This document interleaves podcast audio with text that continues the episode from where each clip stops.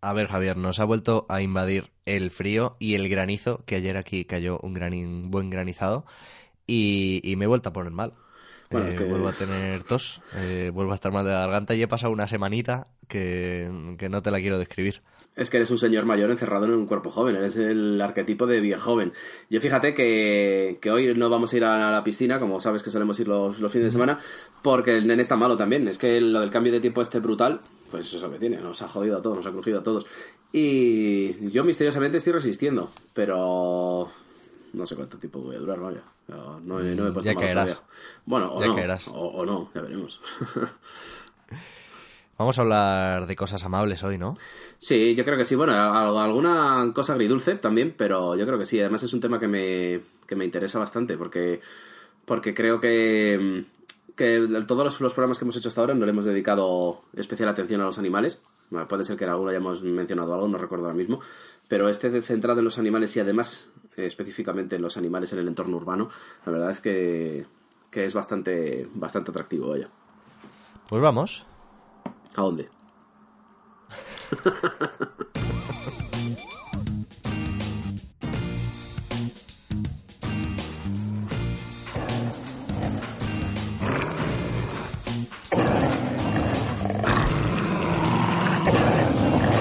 Esperad. Antes de atacarnos y hacernos trizas como una manada enloquecida, vamos a abrir la bolsa y comprobar qué hay en su interior. Igual ni vale la pena molestarse. No estoy seguro, tal vez. De acuerdo. Resto de manzana rancia, dos cáscaras de plátano, un pastel de arroz mohoso, pepinillo seco, lata de espinas de sardina, cáscaras de huevo rotas, una molleja podrida con gusanos. Merece la pena.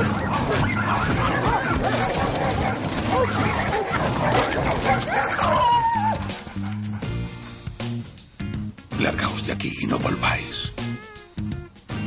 Otra historia verdadera. La leche, Igor. Me parece que te ha arrancado una oreja. Programa 13. Cómo adquirir verdadera perspectiva de uno mismo. Lo primero que voy a necesitar que me expliques, Javier, es el título de este programa. Porque Vale. hoy, hoy hemos jugado muy al límite. Sí, la verdad es que como el otro día cuando me dijiste, oye, le tenemos que poner un título a, a, a esto. Y es una frase que leí hace mucho tiempo en, pues ya sabes, lo típico de poner frases profundas en el, en el estado del Messenger. Eh, arroba, arroba y filosofía. Claro, pues que me tiene bloqueado, creo. Además, sí, me tiene bloqueado desde hace bastante, desde hace bastante, porque es que vamos, es lo peor. El- el- la cuestión es que, buscando esa frase, joder, me ha recordado ese tío. Es de los albores de Twitter, en realidad, y filosofía, Sí. ¿no? Sí, sí, sí, además, mira, te lo voy a decir ahora mismo, y además es que sigue resistiendo, yo creo, a ver. eh, Sí, yo, va, es que claro, ya como que no está de moda. No, ya está pasado, ya, ya se lleva otra cosa. Este, yo creo que además, pues tiene 2,4 millones de seguidores. Sí, sí, lo estoy viendo, lo estoy viendo. Miguel. Miguel, sí, sí, de su unión en febrero de 2010. Y ahí está dándolo todo. El 6 de marzo, la confianza en sí mismo es el primer secreto del éxito. Cuando una persona se enfrenta a un problema importante, lo soluciona y lo enfoca de manera creativa. Es decir, que ya sabes que si tienes ahí un cáncer en fase terminal que te está matando, pues si lo... Sé creativo, Sé puñetero. creativo y ya está. ¿eh? Mira, Steve Jobs, qué bien le, qué bien le fue.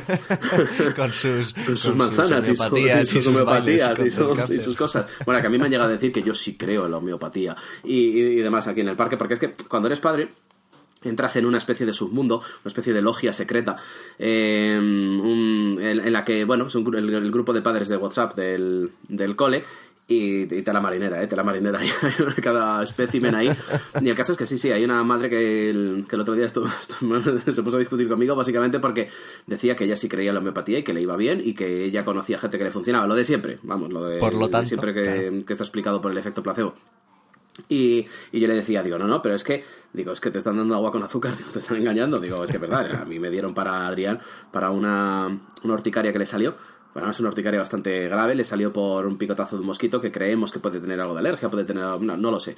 La cuestión es que mm, el médico, su médico de cabecera, le dio homeopatía y evidentemente el día siguiente estaba podrido el niño. y, o sea, tenía las- la, la mano inflamada y tal. Bajé y dije, ¿qué, qué me dado este tío? Cuando lo vi dije, me cago en la madre que lo parió. Bueno, total, que bajé y, al- y me cambié de médico ese mismo día. Se lo expliqué a su nueva doctora y tal. Pues ese médico es bastante dado a, a recetar homeopatía. Y a, y a esta chica le, se la recomienda continuamente y ella dice que sí, porque es que estamos. A primero lo de la farmacia, que es que ya sabes que todo es un plan de las, de las farmacéuticas, claro. que no es que sean Sí, las sí. mejores empresas del mundo, todo hay que decirlo. Y, pero que ella lucha contra eso, pues dándole a su hija, poniéndole un collar de plástico que se supone que le va a evitar el dolor de dientes y, y cosas así. Bueno, entonces, el caso es que el otro día me discutía y me decía que no, hombre, que ella a veces se pone, pues eso, se toma un poquito de, de miel para suavizarse la garganta cuando está catarrada y le viene muy bien, no tiene que tomar pastillas. Y le dije, digo, es que estás confundiendo los remedios naturales, los remedios de la botica de la abuela de toda la vida, que algunos funcionarán, otros no, no tendrán ningún sentido. Digo, con lo que es homeopatía, que no tiene absolutamente nada que ver. Y bueno, y no sé por qué te soltado este rollo, pero el caso es que... Pues Es una gran pregunta, pero ya lo escucharemos y nos daremos cuenta de ello. el caso es que, que, bueno, ah, sí, lo de filosofía, cierto, cierto. El... Ay, verdad, estábamos hablando de filosofía de Steve Jobs y de la homeopatía. es que joder. en fin, que yo sí creo en la homeopatía. Eh, de, de verdad. Bueno, que, mm, que eso, que la frase viene, viene a decir eso, que un... No sé de quién es el autor o la autora, la verdad es que no, no, me, queda, no me queda claro. O sea, no sé quién es, lo estuve buscando en, en Google y no salía nadie relevante. No sé si será de alguna asociación de alguna historia extraña. Pero viene a decir que eso, que... que todas las personas para ser para estar completas tienen que tener un perro que les admire ¿no? y un gato que les ignore algo así viene a ser la, la, la frase como las dos caras de la mascota típica en, en los hogares ¿no? que son el perro y el gato luego están los del cerdo chino vietnamita y lo del el- las demás razas estas de mierda pero la, la cosa hay las especies extrañas Razas de mierda. No, no sé. Es que, a ver, es que la gente que se coge un animal para que, que no está hecho para tenerlo de mascota simplemente para Sí. hacerse el interesante, pues mira, no, ¿sabes? Eso lo siento, pero, pero no. El- ayer precisamente estuve escuchando un rapero malagueño que os hablé de él, creo, que se... eh, Sí. sí, sí, que, que- que se llama El Niño Snake, y la verdad es que me hizo eh, algunas letras que me hacen bastante gracia, y el, y el tipo parece ser que tiene que tener miles de serpientes y miles de bichos extraños en su, en su casa. Hay una frase concreta que dice, para entonces en mi cuarto ya tenía un cacho de zoo, o sea, una especie de zoo enorme y tal. Y, el, y es que es, es de esos que tienen ese, ese tipo de animales, y la verdad es que no lo sé, me parece una locura, pero bueno. Lo de raza Sí, de mierda pero- quería decir eso de meter un cerdo, de verdad, un cerdo. Porque es que se lo he visto a George Clooney, se lo he visto a tal. Entiéndeme, vale, la- he elegido mal las palabras porque la culpa no la tiene el animal, la tiene el otro animal, el bípedo. Exacto. Ya, ya, es que eh, sí, pero entiéndeme, que a veces soy muy impulsivo. pero me refería a eso, a la persona realmente que lo, que lo coge. Y perdón, ibas a decir algo. No, que iba a decir que, bueno, acotándolo un poco más lo que entendemos por mascotas, apetecía hoy también hablar de esa relación, ¿no? Que establecemos con ellas y también de la relación que se establecen con, bueno, con las ciudades, con lo que supone vivir hoy con una con una mascota Claro. y, y de hecho tú y yo tenemos. ¿Tú qué tienes? A ver. Pues Aparte de un tengo, aparte de un hijo, tengo dos gatos. Dos ratos estupendos y Bueno, maravillosos. estu- lo de estu- estupendos y maravillosos, mira, se están haciendo viejos y la verdad es que pf, lo de estupendos, bueno, pero de maravillosos, al gato le da por cagarse por donde pilla y el otro día se cagó en la bañera, o a las 7 de la mañana se pone a maullar y se pone a maullar en plan gatito. Es- además es curioso porque es un gato que cuando le, cuando le cogimos, en- eh, le cogimos recién destetado y porque ya hay que esperar los, los gatitos hay que esperar sobre todo a que se a que se desteten porque y que socialicen un poco con el resto de la camada es, es, es lo conveniente hay veces que no es posible pero es lo conveniente entonces tenía seis meses o siete meses, así más o menos. Y, y era un gatillo, ya te digo. Y muy bien, pero ese gato nunca maulló. Y se, se ha pasado, tiene ahora mismo, tiene que tener, pues te digo, tiene que tener como 11, 12 años. Nunca maulló. Y ahora de repente a la vejez viruela se está maullando todo lo que no ha maullado. Y maulla en plan gatito, miau, miau, miau, miau, miau. Y po, po, po, se, le ve se le oye trotar por toda la casa, tuc, tuc, tuc, porque encima es un gato grande, ¿sabes? Se le oye trotar. Y me, la verdad es que me, me hace mucha gracia ahora contándolo, pero me cago en sus muertos cuando te estás durmiendo un domingo por la mañana y te despierta el gato de los cojones con, con, con el trote. Entonces, son simpáticos, pero de maravillosos ya, la verdad es que ya empiezan a oler. Yo tuve, bueno, lo sabes, tuve dos gatas hasta hace relativamente poco, que ya murieron de mayores, las, las pobres. Y ahora tengo dos perras, tengo dos perras, una, una excesivamente grande, una labradora y, y una bodeguera. Y, y la verdad es que eh, son experiencias radicalmente diferentes, ¿eh? así te lo digo. Yo sigo siendo mucho más de gatos que de perros. La, el- lo- la atención que requiere un perro es abrumadora, bajo mi punto de vista. Sí. Y el gato, pese a la imagen construida que se tiene de él como ser solitario, odioso y, y No, no, que desea nada. tu muerte, eh, todo lo contrario, ¿eh? mi experiencia con mis gatas era absolutamente diferente. Claro. Una cosa es que el bicho no, no te necesite para hacer cada cosa de su vida como un ser absolutamente imbécil y, y otra que, des- que, va- que te vaya a matar. Y mis gatas, joder, era una, una compañía estupenda y les gustaba sobre todo. Fíjate, en la experiencia de tener dos gatas juntas, Sí. eh, la compañía que se hacían era, era tal que cuando una de las dos murió de mayor, la otra murió de pura depresión. Vaya, o sea, duró muy, muy, muy poquito después, porque al final la mejor compañía que se hacían eran entre ellas, aunque Claro. en general siempre estaban acompañadas por nosotros. Sí, sí, pero no lo mismo. Eh, los lazos que hacen entre los propios animales son fascinantes. Sí, el, lo de los gatos cuando, cuando se les va a adoptar, cuando se les va a coger, porque ya sabes que en esta casa estamos en contra de la compraventa de animales, el, el- siempre se recomienda cogerlos eh, de dos en dos, porque se hacen compañía, es la mejor compañía que se pueden hacer, de entre la misma especie, es lo, es lo suyo. Y además siempre dicen un dato muy curioso, que bueno, esto habrá gente con experiencias para todo, para todo tipo. Pero siempre se dice que hay que tener tantas habitaciones como gatos vayas a coger, porque si no quieres problemas entre ellos, es conveniente que haya espacios donde puedan estar solos, sin tener que compartirlo. Entonces, si tienes cinco gatos, pues más te vale tener cinco habitaciones o tendrás problemas. y, y la, y la cuestión es esa, que, que efectivamente se hace mucha compañía y entre la misma... se- tú puedes, eh, pueden estar contigo, el gato, por ejemplo, el- el- nuestro gato es bastante más mimoso que la gata, es muy pesado, de, de hecho es muy acosador, de venirte y estar todo el rato detrás de ti para que la acaricies y es o sea, súper cariñoso. A veces hasta el punto empalagoso que tienes que decirle, mira Pipo, vete a tomar por culo, porque es que, de, de verdad, es que, porque se te tira encima más, se te tira en plan a mansalva y te, y te clava las uñas para agarrarse y es, Sí. es, es un tostón. El gato, digo, el, el gato ya te digo, es muy cariñoso y hay veces que se te sube encima y, y- y quiere ver la película contigo y se te planta encima y no te deja verla y digo, Pipo, agáchate por lo menos y tal. Y la gata, sin embargo, es curioso, pero siempre está desaparecida. Está desaparecida, está durmiendo y pasa de todo. Pero por la noche, y además es muy miediza, es muy miedica, perdón.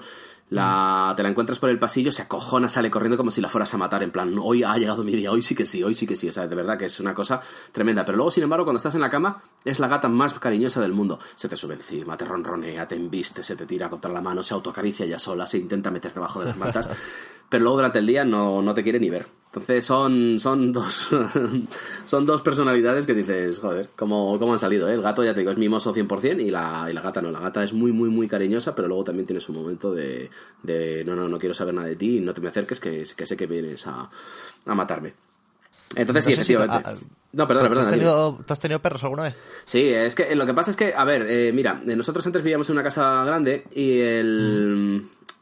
Y te, llega- te- tuvimos hasta gallinas y palomas y todo, era una, una parcela, claro. Y tuvimos muchísimos gatos y perros. Y teníamos un perro, un pastor alemán, bastante cariñoso, bastante molón. Pero luego ya cuando eh, las- los avatares de la vida que te llevan por otros caminos y tal, eh, luego ya hemos estado en sitios que no permitían tener perros eh, tan grandes Ya, claro. y, y demás. Y hoy en día uf, tener un perro a mí en una casa me da pereza. Me da pereza por lo que decíamos antes, por el grado de dependencia que tienen respecto a los gatos y porque tampoco me parece del todo justo tenerlos encerrados a unos animales tan grandes. Quiero decir que, no sé, me gustaría Claro, tener un jardín... tamaño. Claro, un jardín donde puedan corretear y, y esas, y esas cosas. Que es a lo que yo he estado acostumbrado, ¿no? Con, cuando hemos tenido perro. Entonces, por ejemplo, mi padre en su, en su casa, que tiene, el- tiene una parcela grande, pues tiene sus dos perrillos y claro, los perrillos pues ahí están a cuerpo de rey. Pero yo, sin embargo, en las, ciudades, claro, él vive en un, en un pueblo de, de Málaga. Sin embargo, los, los, los, los- las casas de hoy en día, bueno, tú que eres el, como Pablo Iglesias, que tienes un casoplón, la, la, la cuestión es que tú tienes espacio para las perras. Pero Claro. yo aquí, por ejemplo, no puedo meter a las perras porque aunque la casa no es, no es que sea pequeña, la cuestión es que eh, me parecería asco tener a los perros aquí metidos. O sea, pa- por ellos y por mí, quiero decir. Mm. Sí, bueno, a ver, perros de un tamaño más reducido, más pequeño, yo creo que sí, ¿no? Tampoco hay mucho problema, pero es verdad que a partir de cierto tamaño les estás haciendo más daño que otra cosa, porque sobre todo mm, mi experiencia al final es que perros de cierta envergadura, pues como la mía, que es una labradora, necesitan liberar energía y la van a liberar, vaya, o va a ser contra ti, o va a ser Claro. contra los muebles, o va a ser contra lo que haga falta. Entonces, es que yo creo que al final con el tema de las mascotas hay una cuestión de conciencia que es lo que necesitan también.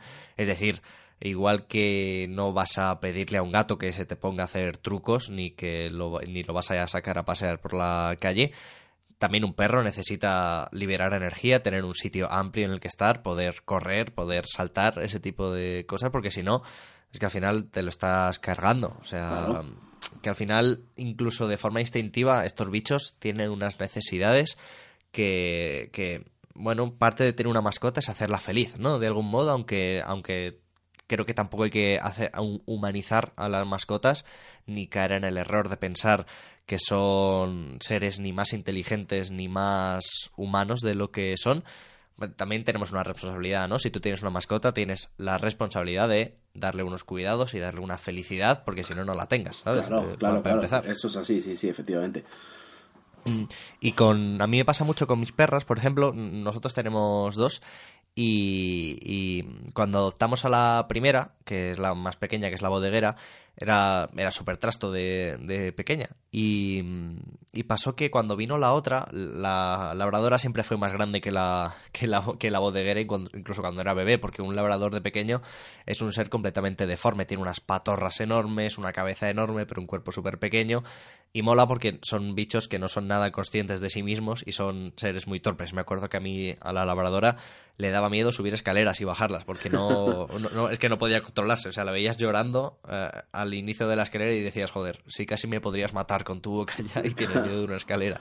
Claro. Y en cuanto trajimos a la, bode- a la labradora, la bodeguera se convirtió en un, en un eh, como en un papel de madre o de hermana mayor o algo así. De un día para otro pasó de ser un, un perro bastante trasto y bastante activo y bastante juguetona a ser una perra súper seria, súper tranquila y siempre como, eh, como resignada con la otra, porque claro, la labradora como que cogió el papel de bebé Claro. y, y la bodeguera asumió ese papel de, de ser como más calmada, más obediente, más parada y le, le echa broncas a la, a la labradora. Es fascinante porque es un perro mucho más pequeño y la, ves a la bodeguera que se sube encima de ella, le muerde la oreja cuando sabe que está haciendo algo mal eh, o cuando nosotros la reñimos o algo así y es, es bastante molón ver eso, la verdad. Vale, varias cosas. El, es que hablábamos del tamaño de los, de los perros para tenerlos en las, en las casas. Y es que hay perros que a partir de cierto tamaño no son perros sino ratas. O sea, que no, eso también hay que decirlo. Porque los perros estos pequeños que van ladrando y... Son los más odiosos de son, todos, ¿eh? son lo, son lo peor. Son lo peor. Porque es que eh, no son no, no llegan a ser tan guays como un perro grande, que es lo que dices tú, ¿no? Que un- pues el grado ese que ha de, de, de, digamos, de bondad, o no de bondad, sino cómo se ha hecho, la digamos, el cuidador, ¿no? El, herma- el hermano mayor. O la hermana mayor, vaya, del, del otro. Pero los perros pequeños es que solo saben tocar las narices, no, no, saben, no saben hacer otra cosa, así que son una mierda. Y luego aparte que se mean, se cagan por todas partes, se pasa. Yo salgo por ahí, cuando salimos aquí del bloque, siempre en la puerta, ahí, huele, a- sobre todo en verano, huele ahí a, a orín de, de perro. Porque claro, llegan ahí, placa y a marcar, placa y a marcar. Y claro, es una, es una asquerosidad. Y eso sí, a lo mejor no es exclusivo de los perros grandes, pero es que sobre todo veo a los perros pequeños hacerlo. Entonces los odio que especialmente. sobre, todo de, sobre todo de machos. Nosotros, por ejemplo, nunca hemos tenido mascotas macho. Estos han sido todo hembras. Mira, hablando de, de- de cosas clásicas de los gatos, el gato me acaba de potar aquí en el, en el suelo, en plan random, sin venir a cuento. Me acaba de coger y acaba de hacer, "Uh, uh, uh, uh", placa. Eh, Que eso, es que es un hijo de puta. Eso, eso lo hacen. Es una, asque- es una, es, es una puta asquerosidad, pero la, la cuestión, y perdóname que hable tan mal, pero es que me dan ganas de tirar por la ventana. Es que eso, lo, ¿sabes quién lo refleja muy bien? Eh, Jim Davis, que es el autor de Garfield, que es uno de los grandes cómics de, de- de mascotas y de, la, rela- de su relación con los humanos, mírale, venga, no hay una pota sin dos. Me acaba de echar otra. El, que el gato coge, se atiborra, porque además es- les pasa mucho de esto, yo creo que también les pasa a los perros. Que cuando tienen hambre, tienen el cacharro vacío, están dando el tostón porque quiero comer, Sí. quiero comer, quiero comer, quiero comer. Y cuando les pones comida, dicen, vale, guay, y se van, y no comen. Y luego ya al rato vienen ellos cuando lo consideran. Pues este gato hace eso, y coge, y, y cuando tiene el cacharro vacío te está rondando, miau, miau, miau, miau, te acompaña, te lleva a la cocina, miau, miau, miau. Le pone su, su comida, se atiborra como si no hubiera mañana, es decir, como no vaya a ser que no vuelva a comer en mi vida, se atiborra y ¿qué hace acto seguido? ¡Flaca! Los, los pulsa sin digerir. ¿Por qué? Porque como no, como no, no, o sea, no, no tiene cabida en su cuerpo para tanta comida, lo acaba potando. Y eso lo refleja muy bien Jim Davis en los TVOs de Garfield, que es, es muy clásico de Garfield potando y, y vomitando, lo de las bolas de pelo y demás. Y me acuerdo discutiendo con un imbécil en Twitter, que no tenía otro nombre, que, que decía que le encantaban los gatos y demás, que... que la, que la cuestión es que no, no, que eso de que los gatos vomitan es un mito. Digo, bueno, me lo vas a decir a mí que he tenido 40.000 gatos. No es, no es por hacer la falacia del argumento de autoridad ni nada de eso. Sí, sí, sí, pero es verdad que tengo la experiencia, porque nosotros allí en, en la urbanización donde vivíamos cuando éramos pequeños, teníamos, hemos llegado a tener 20 y pico, 30 gatos al mismo tiempo, porque claro, criaban y sin control, ¿sabes? No había ahí ningún tipo de, de, de esterilización. Entonces, ahora por ejemplo, estos sí que están esterilizados. El- la cuestión es que, que crecieron, o sea, digo, crecieron, perdón, comían y vo- vomitaban. Yo, yo los he visto mil veces vomitar. Y este, cabrón, lo acaba de hacer. Se acaba de. Me ha, me pedido que le abriese la puerta. Le he abierto la puerta, se ha ido a comer. Ha vuelto Qué aprovechando que ha venido al niño y tal, y me ha hecho flaca. Y ahora aquí huele que da puto asco. Entonces dame un segundo que lo limpio y vengo en y vengo enseguida. Cortamos y mientras tanto puedes ir a publicidad si quieres. dame un segundo. Bueno, pues eso, como te decía, que, que los de, de Garfield, pues ya te digo, los pues relatan bastante bien la, la relación de las de las personas con los con los gatos. La de las visitas al veterinario, que es un drama normalmente. Por ejemplo, la, la gata cuando nos mudamos a esta casa, el, el gato es más, se deja hacer más. Y el gato lo que pasa es que como es tienes más miedica y, bueno, pues digamos que lo pasa peor en el viaje, le metes en el transportín y con las curvas del coche, como están acostumbrados a viajar, porque a veces a lo mejor si nos íbamos de viaje 12 días o 13 días o 14 días, se los dejaba a mi madre, entonces los llevábamos a su Ah. casa y los dejábamos allí. Entonces el gato está hecho a viajar en coche, pero se cagaba dentro del transportín, porque le daba miedo, y le daba no sé bien. qué, le daba no sé cuántos, entonces digo, venga, pipo. Tal, pues a que me tocaba llegar a la casa y bañarle, lavarle, tengo el champú este seco de animales y demás, para quitarle todos los restos. Pero la gata era una batalla, pero una batalla tipo... ¿Has visto la del Parque Jurásico, las- una de las nuevas? En la que sale el actor ahí haciendo lo de los velociraptores ahí calmándolos. Sí, claro, ahí con, la- con los brazos ahí. Esa escena uno. mítica, tienes, la tienes visualizada, pues tal cual, Sí, sí, con sí, la gata. La gata es chiquitita, pesará un kilo y pico, pero es, te, te- te- te- te puede matar perfectamente. En- hay un subreddit, se llama, creo que se llama Murderous Mittens o, o Deathly Mittens o algo así, sobre garras de gatos y, las uñas y esta gata te puede matar. El caso es que para cuando nos fuimos a mudar, lo último que tuvimos que meter al final fue la gata.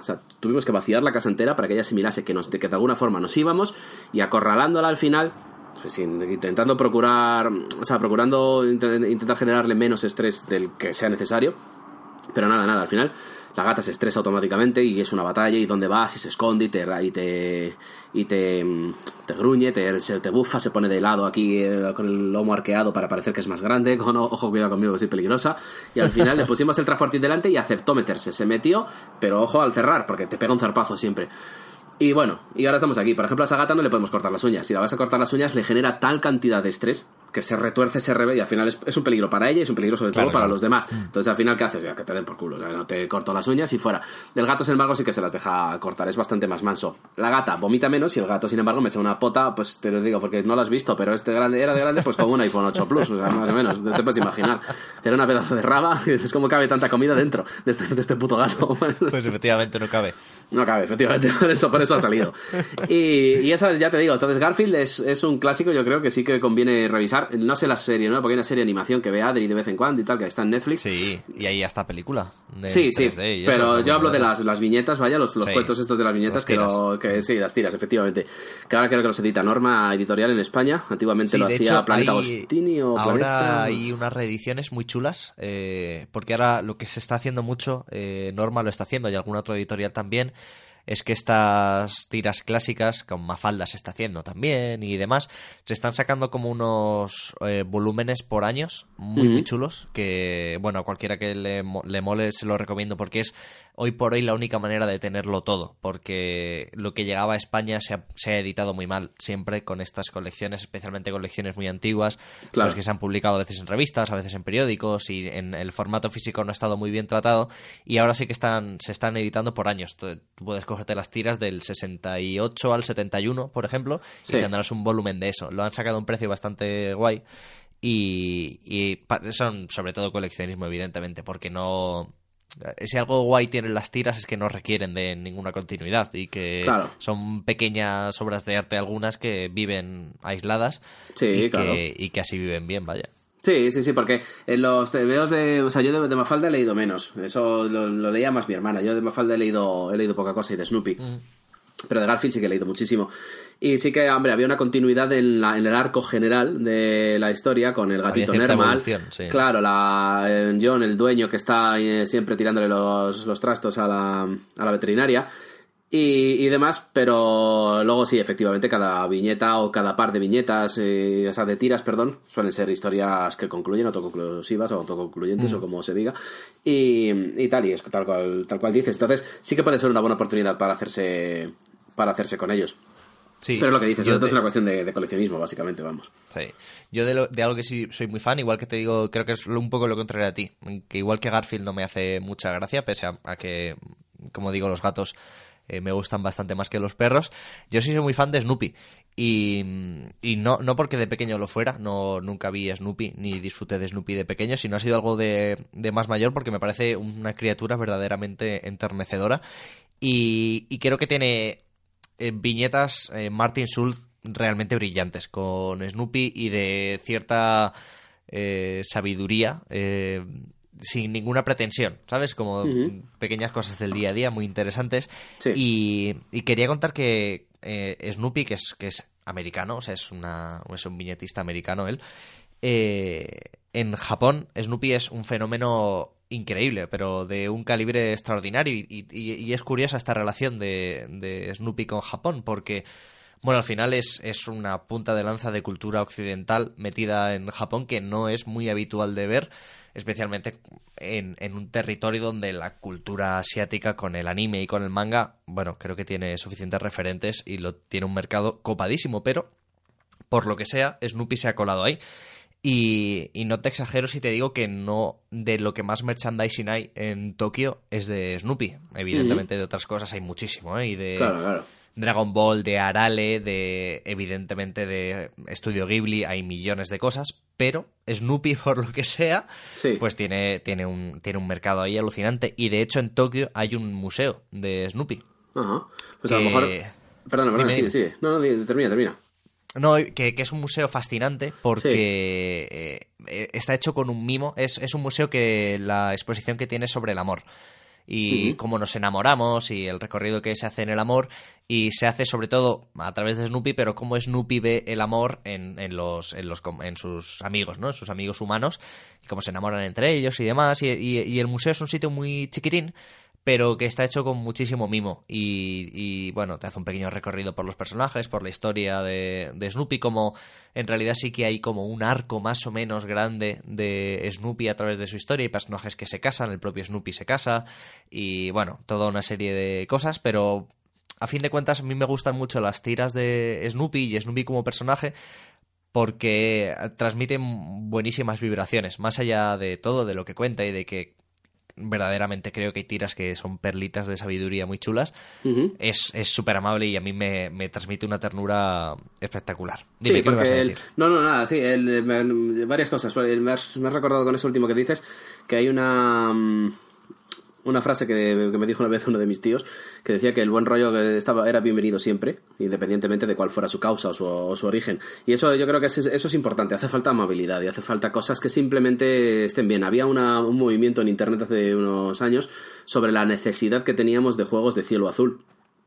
Ah, que, que, de- de- digamos que en ese en ese símbolo se, se engloba pues todo lo de la, la- la alegría y el un poco pues la, la amabilidad las cosas sencillas las cosas que entretienen sin más no la- lo que se viene a sufrir aquí se viene a sufrir mundos oscuros y mundos asfixiantes y demás que sobre esa cuestión si quieres pues, eh, voy a decir la frase favorita de Warroman que por cierto me ha dado recuerdos para ti eh, porque estamos estábamos jugando como dos viejos al hundir la flota por, por, por- Joder, anda, vía iPhone jugar al hundir la flota, eh, vaya tela. vía, vía iPhone. Eh, sí, sí, es increíble. Yo no lo conocía, me lo ha mandado porque yo aprovecho todas las mañanas para mandarle algún pasaje de la Biblia de porque sé Muy que bien, le lo gusta. estás Javier, muy bien. No, es, que, es que sé que le gusta. lo hago para trolearle, efectivamente. Y él, y él coge y me contesta, pues normalmente me contesta con un amable que te follen. Pero hoy eh, me ha enviado la invitación para jugar al juego este y la verdad es que sí, está, es divertido. Y después de, de- del inciso de Warman, por lo que te venía a decir, que, que yo creo que sí que hace falta las cosas amables y que simplemente sean agradables y no sean agradables y, y ese momento de que tiene mucho que ver, a lo mejor tiene algo que ver con el dolce farniente de los italianos, el placer de no hacer absolutamente nada. Y el- yo creo que la relación o el origen de la felicidad que provocan puede ser el, el mismo, simplemente el hecho de, estar y, que, y estar bien, ¿no? Básica, básicamente. Sí. Entonces, creo que eso por un lado. Por otro lado, lo de Snoopy que comentabas, lo de, mm, de cómo ha triunfado en Japón, creo que a lo mejor esto lo podrían, se lo podrían haber dicho a, a Microsoft en su día con la Xbox y hubiera tenido mejor éxito si le hubieran pegado un, un Snoopy en la, en la carcasa de la consola. Porque mira que lo intentaron y, y- y nada. Y, y luego te quería preguntar, ¿qué sabes tú de la cuestión esta de Hello Kitty que hay en Japón, que por lo visto es otra cosa tremenda y que Sí, tiene una leyenda, bestial. tiene una leyenda urbana detrás bastante importante sobre el satanismo y sobre que es una especie de demonio Hello Kitty y demás. Es que hay una, una- hay una historia por ahí que no la, no la conozco muy bien, pero sé que algo de eso hay. Entonces te quería preguntar tú que tienes carrera, ¿qué, de, de qué va ese, ese tema? El, el, me- el meme de internet lo conozco, pero, pero poco más allá. Pues es que por lo visto hay, hay, tela, hay que cortar. A ver si alguien nos cuenta algo en los comentarios o nos deja algo en Twitter, nos, nos explica alguien que esté versado en esta cuestión y nos lo, y nos lo explica, porque quiero saber qué hay de cierto en todo ese, ese tema. Y como sé que hay gente que está flipada con Japón que nos, que nos escucha, hay este chico del País Vasco, ¿cómo se llama? Eh, Eneco, Eneco Muñoz. creo que Sí, se llama. Eneco, sí. Eneco, que, el, que sé que nos escucha y, y, el, y, el- y como además conoce bastante la cultura japonesa, claro, tengo entendido que conoce bastante la cultura japonesa, a ver si sabe algo de eso y nos puede, y nos puede contar. Y So- solo quería cerrar con una cosa Sí. eh, que tenía en la mente una, una viñeta muy famosa de Snoopy Sí. que, que va con el que va con el pájaro y Snoopy va como con un antifaz y el pájaro va como vestido de fantasma que el- la, frase o lo que lo que dice es que eh, se- ser un poco raro es el efecto natural de ser increíble y, creo que eh, Garfield también tiene un poco de eso, ¿no? Porque Garfield eh, tiene esta personalidad tan fuerte que, que luego esconde como un corazón guay y demás, que al final Garfield acaba siendo como una buena persona. Lo que tú decías me, me parece importante. Que mm, creo que las mascotas también hablan un poco de eso, que a veces, eh, y, y- y a ti y a mí nos pasa, yo creo, ¿eh? el, el- el- este permen- permanente estado de amargura en el que a veces nos, ob- nos obligamos a estar porque lo que nos rodea es horrible y vivimos Sí. en un mundo en general que da para amargarse mucho Sí. hay que reservarse ciertos espacios también para la para simplemente no hacer nada que no sea disfrutar de algo y, y a veces hay cosas que, que bajo la lupa y bajo el análisis a lo mejor no resistirían algo muy sesudo pero que simplemente te hacen sentir bien Y- No, pero es que ya está, no hay es que que- despreciar eso eh No, no, claro que no. De hecho, yo creo que eso es lo que hay que buscar. El. mm, Mira, había un. Pues uno que conozco en, en Twitter hace, hace tiempo. Que cuando se veía los programas estos del follonero, de, que luego lo pasaron a llamar salvados, el- por la- las, las tardes de domingo, las noches de domingo, decía que se iba a, a comerse la cabeza y a dormir mal y el día siguiente tenía que trabajar. Y yo digo, pero vamos a ver, bueno, más allá de la intencionalidad de esos programas y- y que sobre esa cuestión creo que vamos a hablar la semana que viene, creo que es, ¿no? La semana que viene al final Sí. es. O, Sí, ¿no? sí, sí. Eh, sobre esa cuestión, por eso digo, no voy a, no voy a profundizar mucho en ese tema. El- pero sí que es cierto, digo, que qué ganas de, de- de sufrir y qué ganas de lamentarse. Es decir, la realidad no hay que darla de lado, y en eso estoy de acuerdo, pero tampoco hay que denostar el, el mero el mero placer de, de- de disfrutar. Hay que ser un poco hedonista también en ese sentido. Quiero decir, coger y decir, si esto te hace sentir bien, pues ¿por qué no? Dice, no, es que no resistiría a un sesudo análisis y demás. Bueno, Claro. no- a lo mejor no es necesario ni siquiera hacer ese, ese análisis. Y yo creo que, que efectivamente en un mundo en el que todo lo que nos rodea es tan desastroso, pues tampoco está mal, está mal fijarse en esas, en esas cuestiones que nos hacen sentir bien, que al fin y al cabo son las que las por las que merece la pena vivir, vaya. Mm. Retomando un poco lo que decíamos antes, eh, hablar un poco también de las mascotas en la ciudad y de cómo convivimos con ellas y demás. Creo que en, en las, dos, eh, las dos cosas que hemos hablado entre perros y gatos hay una diferencia evidente y es que un gato no saldrá a la calle al menos que a menos que quiera dejarte y, abandonarte para buscar una vida mejor. Mm. Pero mm, a mí me llama mucho la atención la convivencia que tenemos con, con los perros en general como sociedad en la calle, en el espacio común de todos, un poco en dos vertientes. Por un lado, que, que creo que hay pocos espacios para, para convivir con, con, animales en la calle y que a veces, de nuevo, creo que es, eh, la sociedad vive un poco amargada en ese sentido y que no que de, a lo mejor habría que buscar eh, no sé, espacios adaptados y sitios en los que convivir. Me parece muy atractivo, por ejemplo, que niños pequeños convivan con animales. Creo que eh, hay ahí un espacio para aprender cosas súper interesantes. Creo que si yo no hubiera tenido animales domésticos en casa de pequeño, no habría desarrollado ciertas responsabilidades por un lado, cierto amor por otro lado hacia los animales, respeto, ese tipo de cosas.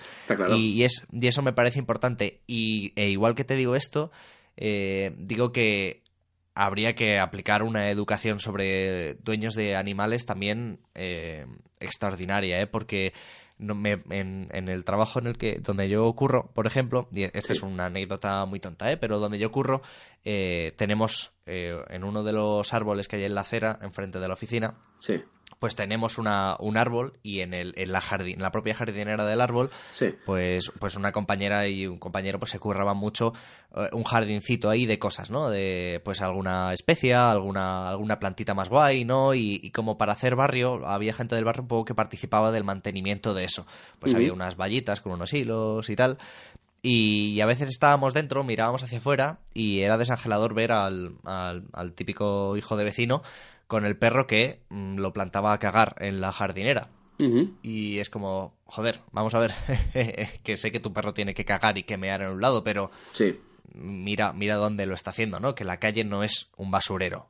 Claro. Y, y, me parece importante también esto, ¿eh? porque como digo una cosa, digo la otra. Hay mucho dueño de perro suelto por ahí al que habría que educar a base de garrote vil. Sí, efectivamente. Es que el. Pero eso, a ver, ese es el mal endémico de nuestra especie. la, falta de, respeto hacia los semejantes. Que a mí me hace mucha gracia que dicen, no, no, pero si nosotros somos una. Somos muy buenos todos con todos, y patatín, patatán, y luego descarrila un tren y todo el mundo se hace unas colas gigantescas, todos a donar sangre y demás y tal. Pero el diablo está en los detalles. Y efectivamente, en el día a día, en las pequeñas cosas del día a día. La convivencia. es donde se ve efectivamente que que, no es del todo fácil y no es tan sencillo ni es tan bonito como, como nos lo queremos pintar muchas veces. El tema de los animales en la ciudad es un, es un claro ejemplo. En saber sus beneficios, evidentemente, creo que son están fuera de toda duda. El, el, el, hecho de criar a los niños con, con, animales me parece importante porque efectivamente una de las cosas que, que sirven es para que tengan la responsabilidad de de cuidar a otro ser vivo, porque claro, ellos, sobre todo a edades más tempranas, no saben ni cuidar de sí mismos. Pero a medida que empiezan a desarrollar cierta independencia, empiezan a deambular ya, empiezan a hacer sus cosas, es bueno que se vayan encargando de pequeñas tareas. No solo por el hecho de, decir, no, es que es lo que hay que hacer en la vida, hay que enfrentarse a las responsabilidades. No, no, sino porque ellos mismos tienen muchas ganas. Adrián es muy así de hacerlo él solo. De hecho, hay veces que le causa problemas eso, le causa frustración, porque su profesora, su maestra, nos lo dice muchas veces, que hay una cosa que quiere hacer y él no pide ayuda nunca. Y dice, no, yo solito, yo solito, yo solito, y se pone cabezón y lo quiere hacer él, lo quiere hacer. Y hasta que no lo hace él, no, no se queda tranquilo.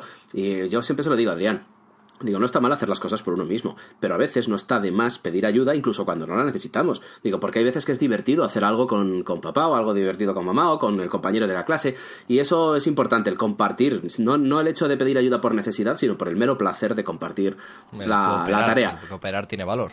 Claro, entonces le va, le va entrando, ¿no? Le va entrando. Y hay una de las cosas que hace Ahora ya menos, porque ahora hemos cambiado de formato de comida, ahora tengo bolsas más pequeñas, porque antes compraba sacos de 10 kilos de, de una marca que, bueno, que es una comida que es de calidad, y la, y la vendían por 10 kilos, que la vendían bien. Lo que pasa es que ahora se les, les cojo una que es para gatos esterilizados que viven dentro de casa, indoor y tal, y el, y el saco es más pequeño. Entonces ya no es tanto como antes, pero antes tenía una caja donde, donde estaba la comida y Adrián le decía, digo, Adri, ponle comida a los gatitos. Y iba él solo, o él mismo veía, pasaba por delante de la cocina, que eso es una cosa que me gustó mucho, ver que estaba el gato, el, el, plato de la, de la, comida del gato vacía, y él mismo decía, eh, que hay que poner de comer a los gatos. Y se iba y cogía, que llenaba el cacharrito y les, llenaba, les ponía comida.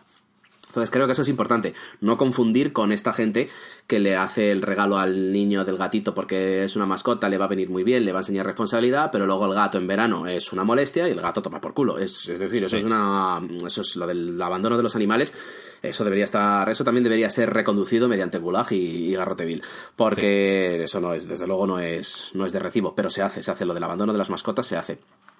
Y, y, bueno, y un poco eso, la, los animales en las ciudades, pues ya te digo, no solo están los niños, también están los ancianos, hay gente a la que les hacen compañía y que es innegable, que el hecho de no sentirse solo, mira, mi, mi padre ya es un hombre mayor, tiene 77, 78 años, y, vive solo, en una casa enorme en Málaga, y va de vez en cuando a mis hermanos o, vamos por allí, y a lo mejor, por ejemplo, en verano sí nos pasamos el mes entero con él, en agosto, y él está encantado porque están los niños en casa y patatín patatán. Bueno, están encantados hasta que coge a Adrián, como hizo el año pasado, coge a uno de sus perros, va corriendo por el jardín, ta, ta, ta, y a la piscina. Tira el perro a la piscina y no vea la que se lió. Mi padre, que es un hombre contemple, se lo dijo. Le dice, hombre, Adrián, ¿y qué pasa si se llega a morir? Y Adrián se quedó ahí como diciendo, ¿qué me está contando?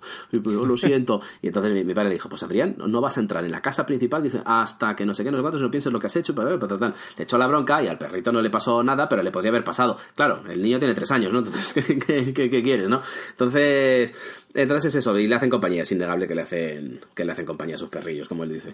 Entonces ahora se quiere volver a Madrid, no sabemos cuándo lo va a hacer, pero el día que ocurra, desde luego se va a traer a, uno de los, uno de los dos perros no es suyo, es una, una larga historia, pero el otro sí, al que es suyo, suyo, sí que lo, sí que lo quiere, sí que lo quiere, sí lo quiere traer con él. Entonces creo que a la gente mayor también le hacen compañía a los, los animales. Sí, te obliga a salir a la calle al final, te obliga a moverte, a socializar de algún modo. Claro, es que es eso, entonces, pero efectivamente lo que decimos, la, la falta de educación es el, el mismo que coge y si tú haces una jardinera y eh, porque además es que hay una cosa que tienen algunos dueños de perro eh, o de perros vaya en, las ciudades que se piensan que todo lo que no es acera es apto para que su perro se cague. Eh, y, eso es un problema. El, sobre todo cuando tienes hijos descubres ciertas cosas, vas a los parques, te apetece tumbarte en el césped, te apetece jugar al fútbol con él, o el niño está jugando con sus coches, te apetece tirarte a leer un libro, y tienes que ir mirando por dónde vas para no rebozarte en la mierda de turno. Y es porque parece que todo lo que no sea acera, si es césped, el perro se puede cagar. Y eso vas por los jardines, ya te digo, te lo encuentras. No son muy diferentes de estos energúmenos que cogen las colillitas y las van tirando por el suelo. No son diferentes. Es decir, creo que se esconde el mismo tipo de actitud detrás, que es la falta de educación, que como he dicho muchas veces, me has oído decirlo muchas veces, creo que es el origen de todo mal. Una falta de educación. Pero el pero es eso, entonces, ah, claro que hay que reeducar. Había un programa por ahí que no sé qué tiene de cierto, de, de una propuesta que se hacía de hacer un, un archivo de ADN de perros para identificar a los perros por las cagadas. Y es que dices, poca broma, es decir, jaja, jojo, y el coste, y sin entrar a, valorar el coste que puede tener eso, tú piénsalo, o sea, no estaría mal. O, un sistema de drones al vídeo este que, es, que ha salido el otro día de Amazon, pues bien, no estaría mal drones que lo mismo te entregan un paquete que van armados con un rayo láser que te carbonizan cuando tu perro se, caga en la acera. Porque no hay nada que me dé más foto que pisar una mierda. Dicen que, que, tiene suerte. Bueno, yo la suerte hasta ahora, no, no me puedo quejar. O sea, como todos los días y, me ducho con agua caliente. Pero entiéndeme, yo preferiría no tener que pisar mierdas por la, por la ah, calle. Y la, y la cuestión es que es esa, que, que las que yo una vez que me hizo mucha gracia, saliendo del, bloque, encontré una pedazo de cagada de perro, pero eh, en descomunal. Descomunal. Era como el Everest a escala, ¿sabes? Una, una, cosa. Pues alguien tuvo la feliz idea de, de, clavarle un papel. O sea, fíjate cómo era de grande, que le clavaron un cartel a la, a la Toña. Le pusieron un cartelazo tipo DINA 4 con un, con un palo. Flaca, se lo clavaron en plan hemos hecho cumbre y pusieron haz el favor de recoger esto al, dueño. O sea, ¿me entiendes lo que te quiero decir? Le decían, por favor, ¿no te importaría recoger la mierda, la pedazo de mierda enorme que tu perro ha cagado? Y es que, eh, de, verdad, es que era increíble y yo no había visto nada semejante, salvo los, los, los típicos camiones estos de mantillo, ¿no? Que se usan para, para el césped. Pero, pero es que era una mierda gigantesca, gigantesca. Y, y es eso. Tú imagínate el que caga eso y dice, no lo recojo. Sí que es verdad que nos va entrando más y yo veo mucha gente que va con perro, va con la bolsita y recoge las cacas y Adrián se fija y digo, Adrián, mira tal. Sobre todo los que, los que menos lo hacen son la, la chavalería joven, que son niños de 14, de 15 años que sacan al perrito y el perrito se caga y ellos están con el móvil y pasan de todo y, la cagada se queda, se queda ahí. Entonces... A mí, de eso hay una cosa que me da mucha pena, que es ver a gente o sea, porque al final, eh, yo como vivo en un barrio de casas bajas y demás, pues hay mucha gente que tiene perro, evidentemente. Y, y veo, veo a gente pasear al perro que van eh, con el móvil y los cascos puestos y el perro por su lado y ellos por otro. Y es como, joder, pero dale un poco de caso a tu perro, ¿no? Yo qué sé, ¿sabes? Que pasearlo sea, signifique algo, yo qué sé, darle una foto, subir al Instagram. no, pero, es que. Pero pasando absolutamente del perro, ¿sabes? Es que es un trámite, para muchos es un trámite. Es que el. Porque al final es verdad que lo que decíamos al principio de que los perros son muy dependientes. Mire, yo tenía un compañero de trabajo antes de, de establecerme por mi cuenta En el- en- pues yo también fui asalariado hace mil años. La, la- la cuestión es que teníamos un compañero que cuando terminamos de currar, luego, luego nos íbamos a tomar una cerveza al bar que había al lado, los viernes y tal. Y este decía, no, no, yo lo siento, pero me tengo que ir. Y se tenía que ir. Tenía que irse, tenía que estar a una hora concreta en su casa, porque el perro le esperaba hasta esa hora. Y si no estaba, prepárate. La liaba. La liaba, pero la liaba lo más grande, en plan destrozaba los sofás, destrozaba todo. Y decía, lo siento, lo siento, es que me tengo que ir y tal, es que el cabrón del perro es que no sé qué, no sé cuántos, es que mi madre no se quiere deshacer de él, es que no sé qué. Digo, tío, pero pero el animal ya que lo tenéis, pues Pero tampoco... desgraciado. Pero tampoco es eso, no, no, desgraciado no, pero sí que es verdad que el perro era muy mole- era una molestia importante para esa familia porque por lo visto el perro era un cabrón. Entonces, pero claro, ya era viejo, el perro tenía sus cosas, tenía sus rarezas, igual que el gato viene y te, te pota encima, eh, ayer, ayer mismo nos potó el edredón, lo tuvimos que lavar de, de urgencia, porque te digo, se va potando por todas partes y no tiene ningún problema de salud, es decir, está bien cuidado, está todo ese rollo, lo que pasa es que es un, cerdo.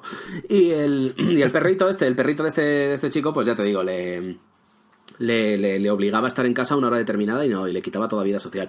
Entonces, bueno, entiendo que es eso, que sí que es verdad que estaría bien, ya que sacas al perro, pues por lo menos que signifique algo, ¿no? Pero tiene algo que ver a lo mejor mucho con eso de que lo que tenemos ya lo damos por conseguido, lo damos por asumido, que va a estar siempre ahí y no lo vamos a echar en falta. Y las cosas se echan en falta cuando no se tienen. Y Sí, ese es, el, ese Sí. es el, el problema principal. Imagino que va mucho también la educación de los perros, porque yo a las mías están como muy acostumbradas a estar solas, en realidad, y no la lían demasiado. Lo que sí les pasa es que eh, por las mañanas saben muy bien, es como si tuvieran el- un puto Apple Watch, porque saben muy bien a qué hora es prudente empezar a dar por culo, eh, porque ellas duermen en, en el garaje. Sí. Y si tú, eh, yo, yo me voy a trabajar pronto, me- a las 7 salgo de casa más o menos, Sí. ellas me oyen evidentemente porque si paso por delante de la puerta oigo las patas acercándose a Sí, la sí, puerta. claro, claro, claro que te oyen. sí, pero, sí. pero no hacen nada, ya está. Lo ven, se volverán a dormir o lo que sea. Ahora bien, si pasas por delante a las 10 de la mañana, ya te digo yo que se ponen a aporrear la puerta y te piden, te piden explicaciones de por qué siguen ahí metidas. Entonces, también es un poco a lo que les acostumbres. Yo creo que tampoco, igual que te digo que no hay que humanizarles ni creer que son personas, eh, bueno, son bichos eh, con cierta inteligencia y que saben acostumbrarse a las cosas. Lo que no, o sea, creo que grandes problemas que vienen con, con estas cosas es el tratar a los perros como si fuesen tus hijos y darle y concederles un espacio que no les corresponde.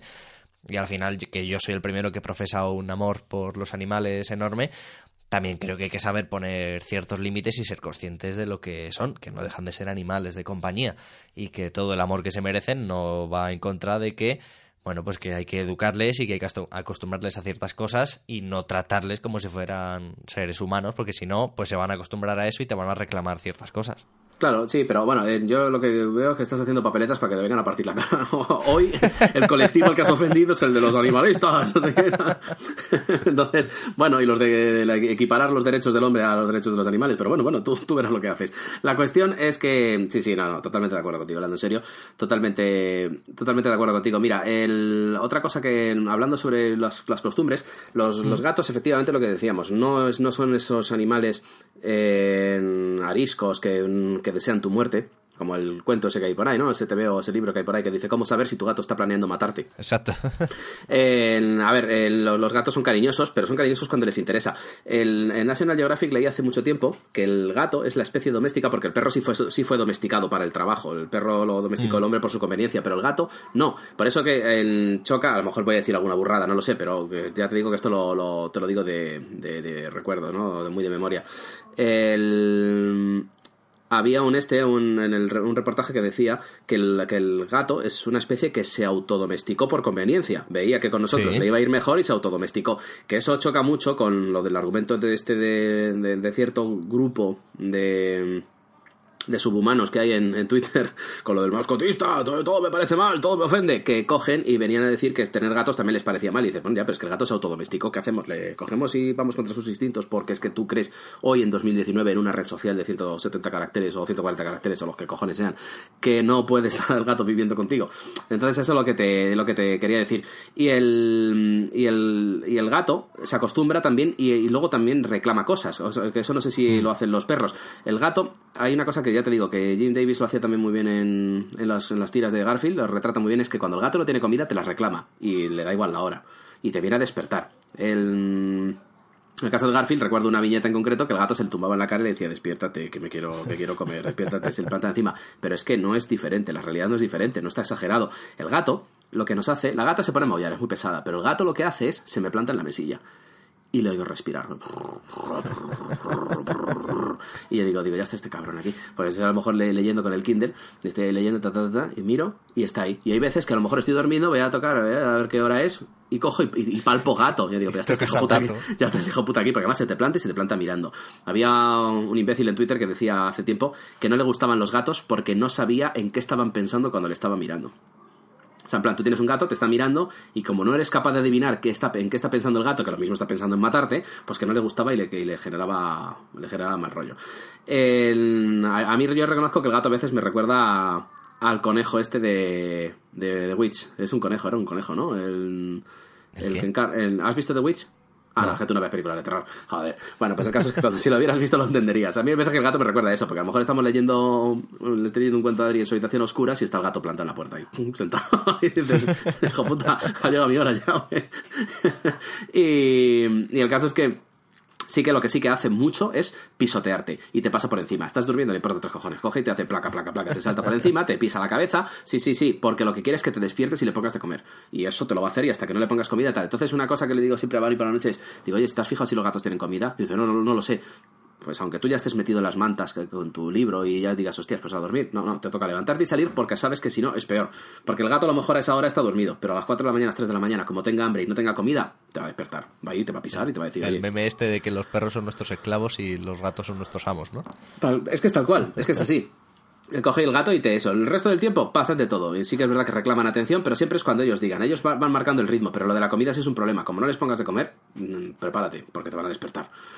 Y es que además, eh, culturalmente, la representación de perros y gatos es radicalmente diferente, ¿eh? porque igual que eh, podemos poner el ejemplo de, de la importancia de los gatos, por ejemplo, en la cultura egipcia, y la, mm, bueno, esa suerte de veneración y de miedo hacia ellos, igual que lo que tú decías, ¿no? La domesticación del perro por unas cuestiones eh, puramente prácticas, usarlos como herramientas para, para otras cosas.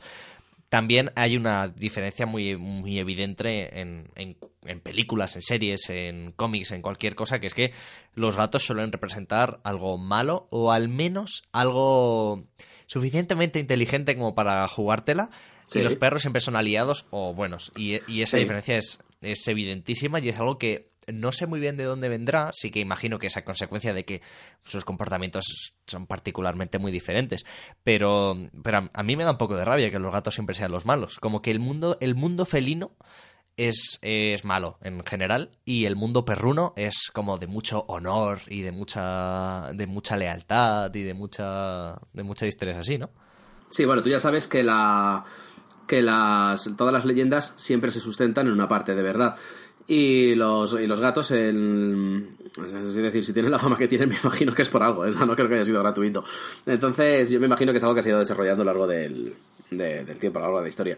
Pero sí que es verdad que efectivamente luego más los muestran siempre enfrentados y luego eso mm, depende de, de con quién los... O sea, de- depende de- sobre todo de cuándo se hayan juntado. Claro. Nosotros teníamos una historia de, de una de las gatas que teníamos en, la urbanización, con el perro que te he comentado antes, el pastor alemán, que la gata se, se salió y el perro la estaba persiguiendo y nosotros pensábamos que la iba a matar, porque claro, el perro era muy grande y hay veces que los perros, o sea, este, este mismo perro que te digo, entraba al gallinero a matar a las gallinas. Y era así, era, le entraba al hambre y cogía y, y patatín patatán, le- se le cruzaban los cables, es- escarbaba, hacía un túnel por debajo de la verja del gallinero y entraba a matar a las gallinas. Entonces, el, y luego el perro, por, lo general, era un buenazo, pero tenía sus cosas. Entonces, el, a la gata pensamos que le iba a hacer eso. Y la gata la tenía acorralada en los árboles. Y cuando llegamos, digo, ya verás tú, se la ha cargado mi madre. Bueno, lo pasó fatal porque era su gata favorita. Llegamos y la tenía chupateada, la tenía ahí cuidada, la tenía ahí, la estaba lamiendo. Y yo digo, pues chica, te has salvado de milagro, digo, ¿por qué no te ha matado este? Pues vete a saber por qué. Vete a saber por qué. Entonces, efectivamente, o se llevan como el perro y el gato, ¿no? El dicho que se suele, que se suele decir. Pues yo me imagino que, evidentemente, cuando se dice es porque algo hay, ¿no? Bueno, entonces, no sé el origen. Estaba mirando así ahora mismo por internet y estoy viendo que hay el- la leyenda del gato y el demonio, que hay varias cosas. eh, un Nekomata, que es un gato, dice literalmente en japonés, gato bifurcado, es un gato de habilidades sobrenaturales. Es decir, no lo sé. Si empezamos a tirar hacia atrás, ¿de dónde, de dónde viene el tema? Pero el caso es que sí, sí, efectivamente, el- es como lo dices, el, el gato, quizá por lo interesado que es, siempre se le relaciona con algo malo, y al, y al perro, sin embargo, siempre es el buenazo. El, el good boy, ¿no? El good boy que se dice mucho en Reddit, ¿no? El, buen- buen chico, que el perro siempre es el buen chico, vaya. Y el gato es el ahí- cabrón, que está dispuesto a jugártela. Hay, hay un meme en internet que es un, un- un amo como que le dice good boy y buenas noches, ¿no? Al perro y el perro se va a dormir, saca una agenda y pone hoy me ha dicho good boy. y el día anterior pone good dog. Y, y el perro es feliz solo, solo con eso.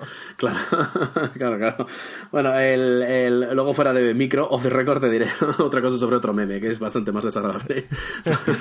Estaba, me, ha, me has recordado con la historia esta del, del perro y el gato, que sí, es- ese es de los, de los odios que menos entiendo, porque en realidad eh, dudo que más allá de los instintos de supervivencia, ningún animal doméstico creo que eh, odia a otro de forma intrínseca. Me has recordado a una cuenta de Instagram, sé que tú en esa red social no entras, eh, porque No tengo ni cuenta, de hecho. avanzaste ya por ese camino, pero tuviste cuenta.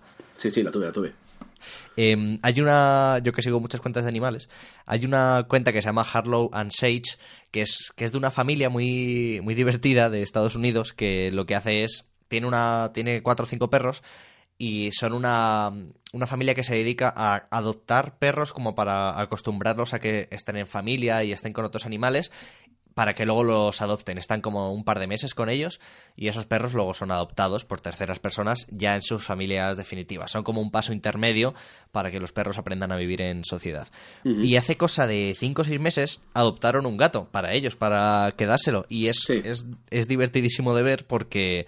eh, los perros son cada uno de su padre y de su madre, ¿eh? tienen tres tienen tres perros salchicha, luego tienen otro perro y luego es un perro enorme, como tipo dogo alemán, que es una bestialidad de grande. Y el gato vive con ellos y convive de una manera pues muy cariñosa, muy especial, porque, joder, no, no hay nada que odiarse ahí en, en realidad. Y hay otra cuenta de, de Instagram Sí. que también la sigo mucho, que es de un perro que se llama Lulu, que es una familia que tiene que vive en Holanda y es tipo granja, o sea, tienen patos, gallinas, eh, un erizo, mm, unos bichos que se llaman sugar gliders, que no sé cómo es en español, eh, pero que son bichos súper raros. Y, el, y de hecho, el perro que tienen, que es un perro salchicha, los, los, eh, este tipo de perros son cazadores, o sea, instintivamente mm, están hechos para cazar. Sí. Y el, y el bicho este, sin embargo, conviven con los, de- con los demás con muchísimo amor. Y los ves ahí con las, les ves persiguiendo gallinas al perro, diciendo, pues como tú dices, ¿no? Pues esta gallina se la carga y se la, y se la zampa. Y en realidad no, lo único que quiere es jugar y darles Claro. cariño. O sea que hoy, hoy por hoy mm, la domesticación ha hecho también que estos bichos no, no respondan de forma agresiva en casi casi ninguna circunstancia. No sé, ahí se me escapa mucho, no sé cuánto hay de realidad en estas razas de perro que se consideran más peligrosas y tal. Sí. Estas historias para no dormir que hay de agresiones a niños pequeños y estas Sí. historias. Que ya te digo, se me escapa mucho. No sé si tú conoces un poco más de eso, pero a mí se me No, escapa es lo típico mucho que el se ha oído saber, siempre, pero claro. no lo sé. No sé cuánto hay de, leyenda urbana y cuánto hay de realidad. Eh, Entonces, por ejemplo, en- en- claro, yo no tengo la experiencia de haber tenido un hijo y tener perro, pero sí con los gatos y con los gatos te puedo decir que, por ejemplo, los gatos pasan del niño completamente. No tienen ningún interés en él. El, el gato ya se deja un poco más tocar, pero lo hace con mucho recelo. Porque, claro, es que ten en cuenta que el, el niño, cuando era más pequeño, pues le cogía y no controlan la fuerza, no controlan tal. Claro. Y aunque tú estás cerca y evitas que la, que la cosa vaya a mayores, sí que es verdad que, que, el- pues que los gatos lo, lo ven con recelo. Primero, además, el, el gato, por ejemplo, es muy celoso. Y el, a lo mejor al niño le, hay una cosa que lo que le acostumbré de pequeñito y siempre que se va a dormir siempre me pide que le acaricie la cabeza mientras está durmiendo. Yo a lo mejor le estoy leyendo un cuento o simplemente estamos escuchando música, lo que él se duerme y le acaricio la cabeza. Y el gato viene y empieza a maullar, miau, miau, miau, perro, y se me empieza a rondar y me sube encima porque tiene muchos celos. Siempre dice su madre, siempre dice, dice, es que el gato tiene celos de Adrián. Y digo, y sí, lo entiendo. Entonces, bueno, pues tengo dos manos. También Puedo- puedo- eran mayores ya los gatos, ¿no? Cuando Adri Sí, nació. sí, sí, sí, sí, sí, ya tenía, el gato tenía por lo menos 7, 8 años, yo creo. Entonces, entonces la cuestión es que es esa, que el, que el gato él es más cariñoso, pero bueno, le acaricias y ya está, y ya él se queda tranquilo y fuera. Pero el, pero la gata no, la gata no quiere saber nada del niño, nada, en absoluto. Qué curioso.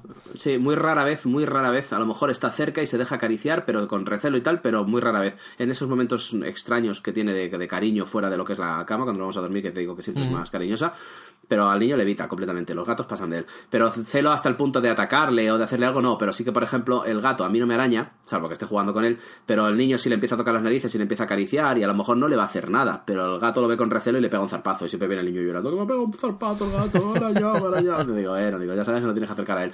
Entonces, la, rela- tiene una relación difícil.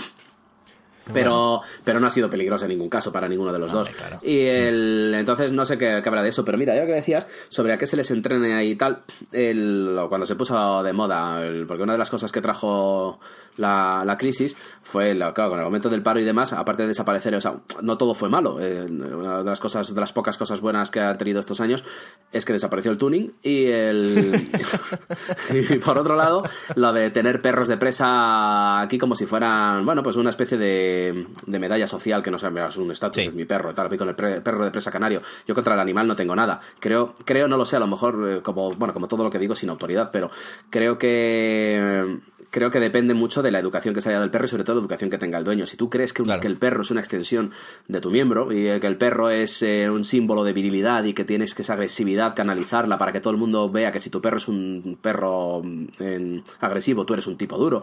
No sé qué tipo de cosa ¿no? mueve en el cerebro de esa gente eh, que entraría dentro de la categoría de subhumanos que hemos hablado antes. La cuestión es que, a esos perros sí que es verdad que tienen ya una mala fama, porque claro, en las noticias sabes que lo que sale, ¿no? De, de, es que el perro, tal perro ha mordido a este, tal perro ha mordido a este otro.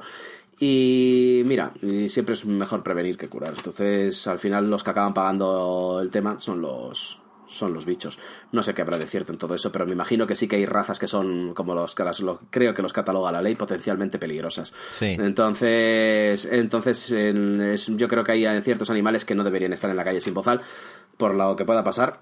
Y, y- pero no expulsarlos de las ciudades porque creo que los animales es decir tienen que convivir con, con nosotros y que tenemos innombrables o sea, no, innombrables no perdón innumerables frases no de citas y proverbios que vienen a hablar sobre la- el beneficio mutuo que se obtiene en la convivencia con animales pero, pero sí que es cierto que hay animales que si van a suponer un peligro, pues a lo mejor hay que extremar la precaución con ellos. No banearlos de la vida, pero sí, sí extremar la precaución. Y que no está mal que si tal perro es pues eso, potencialmente peligroso, pues que tenga que ir con su, su bozal. Por muy educado que esté, quiero decir, hay que llegar un poco en el contrato social, hay que llegar un poco a- al equilibrio entre ambos, ¿no? Eh, Y, Porque y tú luego puedes- que hay, a mí me pasa con la labradora, mi labradora que es que es un ser de amor y que no le haría daño a nada ni a nadie. Claro. Es verdad que tiene una envergadura y tiene un tamaño que yo entiendo que puede asustar a alguien, porque Claro. además es un perro que tiende mucho a, a subirse a las personas y a acercarse mucho Claro, y a jugar claro, mucho. claro, claro. Yo, yo entiendo que si a ti los perros no te gustan, no te dan miedo, o eres una persona mayor o lo que sea, pues es un perro que asusta. Y joder, que eso que también hay que tener en cuenta, hombre, que la convivencia va también en ese. Eso, a eso, me, a eso me refería, porque mira, una de las frases que más nos dicen la gente que va con perros, porque eh, yo generalmente no le tengo miedo a los perros, porque como yo me he criado siempre con animales y demás, Bunny, por ejemplo, sí le Bunny tenido perritos, eh, perros de estos rata, y, y demás, pero sí que mm, sí que es verdad que le da más recelo por lo que se, por las noticias y tal, que, que Adrián pase cerca de un perro, y lo entiendo perfectamente. Hay un parque aquí cerca que hay mucha gente paseando sus perros que quedan, hacen quedadas entre ellos, y, y, la, y la cuestión es que, que, no sé, por alguna razón me recuerdan a los bandidos de Fallout, no sé, que se juntan ahí. tal. No sé, mi cerebro funciona así. Luego ya te contaré también la relación que, que mi cerebro automáticamente establece entre el centro urbano de las ciudades grandes y la música de, de ay, lo diré, de Syndicate, del, del juego de 1993. no puedo evitarlo, que funciona así, de, son, son mis taras. La cuestión es que el, eh, ahí se junta mucha gente con los perros y los sueltan. Es un parque y los, per los perros juguetean y corretean y Sí. tal. y las madres que van con los niños por allí lo, no lo dicen mucho, ¿no? Que, que cuidado con esos perros, cuidado tal. no sé, nunca, perdona. nunca hemos tenido noticia de que haya habido ningún ataque ni nada de eso, ¿no? O sea, de, de haberlo visto en Bueno, yo, directo- yo el miedo sí lo entiendo, ¿eh? quiero decir. A nivel No, no, claro, por eso básico, digo que se entiende niño perfectamente. pequeño, pues, eh, pues que vas a... Lógico, por eso te digo que me parece perfectamente eh, comprensible. Y una de las frases que más nos dicen cuando a lo mejor Adrián se hace, le digo, mira, Adrián, un perrito, tal, o, eh", o cuando empezó a aprender a contar, íbamos andando por la calle, decía, digo, Adrián, ¿cuántos perritos hay ahí? Y se para a contarlo, dice, un perrito, dos perritos, tres perritos. Y los dueños eso les gusta, les gusta mucho, ¿no? Porque al fin y al cabo, pues hombre, vivimos todos juntos. Y la frase que más nos dicen, como te digo, es, no, no, no te preocupes, que no hace nada. Eh, es decir, están tan acostumbrados a decirlo que ya les sale automáticamente. Yo no he supuesto que este perro vaya a hacer eh, nada. Y además que por su envergadura probablemente se convierta en un perro patada. Es decir, que sale, antes de que intente hacer algo, el perro sale volando, lo ponemos en órbita. Pero el, pero la cuestión es que están muy acostumbrados a que los, a los, a los dueños de los perros yo creo que están muy acostumbrados. Es un poco el estigma ¿no? que, tiene, que tiene la especie y, y, tienen que vivir con ello. Pero es comprensible lo que decíamos, ¿no? De, tú a lo mejor hay gente que tiene aversión al perro y bueno, pues lo que decíamos antes, los perros no, bueno, no se les puede equiparar en derechos a los humanos. O sea, claro. el, el, perro va a tener que entonces que restringir su movimiento o va a tener que, que, ser controlado de alguna, de alguna forma. Lo que vas a hacer es que el, que el humano no salga a la calle, o sea, deje de salir a la calle porque tu perro quiera estar ahí. Sí. Así que bueno, eso es un poco el tema. Dime, dime. Antes de pasar a hablar de alguna peli que teníamos aquí apuntada y también sí. que podríamos dibujar, eh, solo quería contar que, que, otra persona que nos escucha, que es, que es Bea Lara, eh, ella, ella tiene un galgo, por ejemplo. Y sí. que a mí los galgos, por ejemplo, estéticamente son perros que no me, no me gustan demasiado. Ya. Pero es verdad que antes hablabas un poco también de estos perros de presa y demás, y con los galgos pasa mucho, hmm. que son muchos de ellos vienen de la adopción, porque son animales muy maltratados sí. y que sobre todo eh, se usan o bien para criar a lo bestia o bien para cazar en temporadas concretas y luego, bueno, el, el, miserable que no le da una paliza al perro para dejarlo en el sitio, pues lo abandona en medio del campo, ¿no? En medio de la carretera sí. y se olvida de ello hasta, la, hasta el siguiente perro para la siguiente temporada, ¿no? Y es verdad que Uf, ahí hay un reto importante también, ¿eh? porque las perreras están llenas de perros de determinadas razas que socialmente no están muy aceptadas, que son perros en realidad muy cariñosos, con ciertos problemas y que requieren cierta atención, esto es así, pero que, que es verdad que hay una concentración en ciertas razas porque eh, son muy proclives al abandono. Y, claro. joder, ahí, ahí es que en, conocer un poco la situación de estas asociaciones o de estas protectoras que tienen animales que no son muy queridos a lo mejor por la gente, ¿no? Que quiere un perro sí. bonito, pequeño, y no sé qué, tal, y tal, sí, exacto. Sí, y, y, bueno, pues son perros que tienen pues de eso un año o dos años con, con toda la vida por delante, pero que sin embargo pues no pues no consiguen tener una familia y exacto, no están de moda, ¿no? Claro. Y, y, a mí se me rompe un poco el alma, la verdad, porque o sea, yo personalmente prohibiría la venta de animales domésticos, así te lo digo. ¿eh? Sí, tal cual, estamos de acuerdo. Es que o sea, sí, está, más, está, claro. Eh, suficientes animales hay abandonados uh -huh. y para adoptar como para tener que estar viéndolos encerrados en una en una esta de cristal de, de 2 por 2 metros. O sea, claro, es, que, parece... es que eso es lo que, de, lo que te decía antes, el, el, que en esta casa digo que creemos en la no, o sea, no creemos en la compraventa de, de animales, pero y cuando te decía lo de las razas de mierda,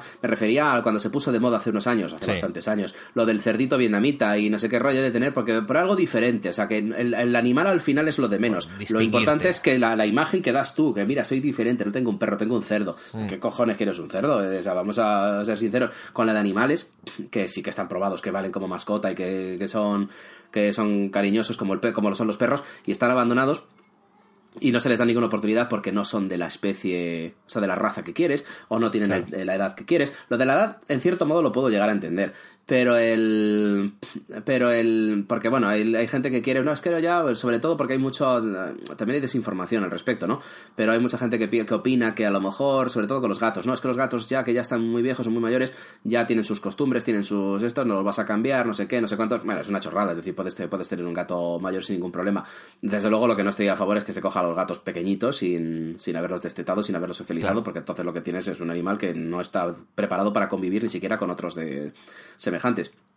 Pero la cuestión es que el que es eso, que es lo que lo que decimos, el, lo de la caza y lo de los perros de caza y lo del abandono, bueno, eso es una cuestión que es un entra dentro del terreno del delito directamente, así que mm. no vamos no vamos a mostrar ni un ápice de comprensión en ese sentido, porque primero es inmoral, es inhumano y, y, y desde luego no, no tiene no tiene justificación alguna.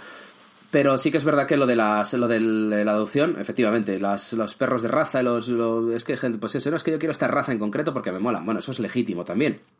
Gente que, por ejemplo, el, el, equivalente al galgo en los gatos probablemente sea el Sphinx, que es un gato que no le gusta generalmente no le gusta a nadie. A mí me gusta mucho, nunca he tenido uno y la verdad es que me hace gracia, ¿sabes? El Sphinx es el gato este sin pelo. Sí, sí, sí. En- entonces, entonces hay gente que considera que es un gato, es el, el- el- el prototipo de gato malvado de las películas, que siempre lo tienen los malos porque tiene cara de malo, o que es feo y que tiene algo extraño, pues porque no tiene pelo. Pues bueno, esto nos- nos- seguramente nos remontamos tiempo atrás, habrá alguna cuestión de, de temores, como lo de lo- la persecución, perdóname por el paralelismo porque no es lo mismo, pero pero la justificación al- inicial probablemente parta de la misma idea, de la persecución de personas albinas en África, que se cree que sus huesos van a servir para crear pociones y no sé qué historias, pues el gato sin pelo también probablemente tenga algo que ver con, con esa creencia de que está poseído por el diablo o alguna historia, ¿no?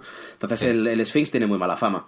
Y luego aparte que estéticamente pues hay gente que no le entra. Entonces, pero yo entiendo que es legítimo querer tener de una raza concreta. Lo que no me parece legítimo es la, contra- la compraventa y el tráfico de O animales. sea, tú puedes tener un gusto estético concreto, eso Claro. te lo va a quitar.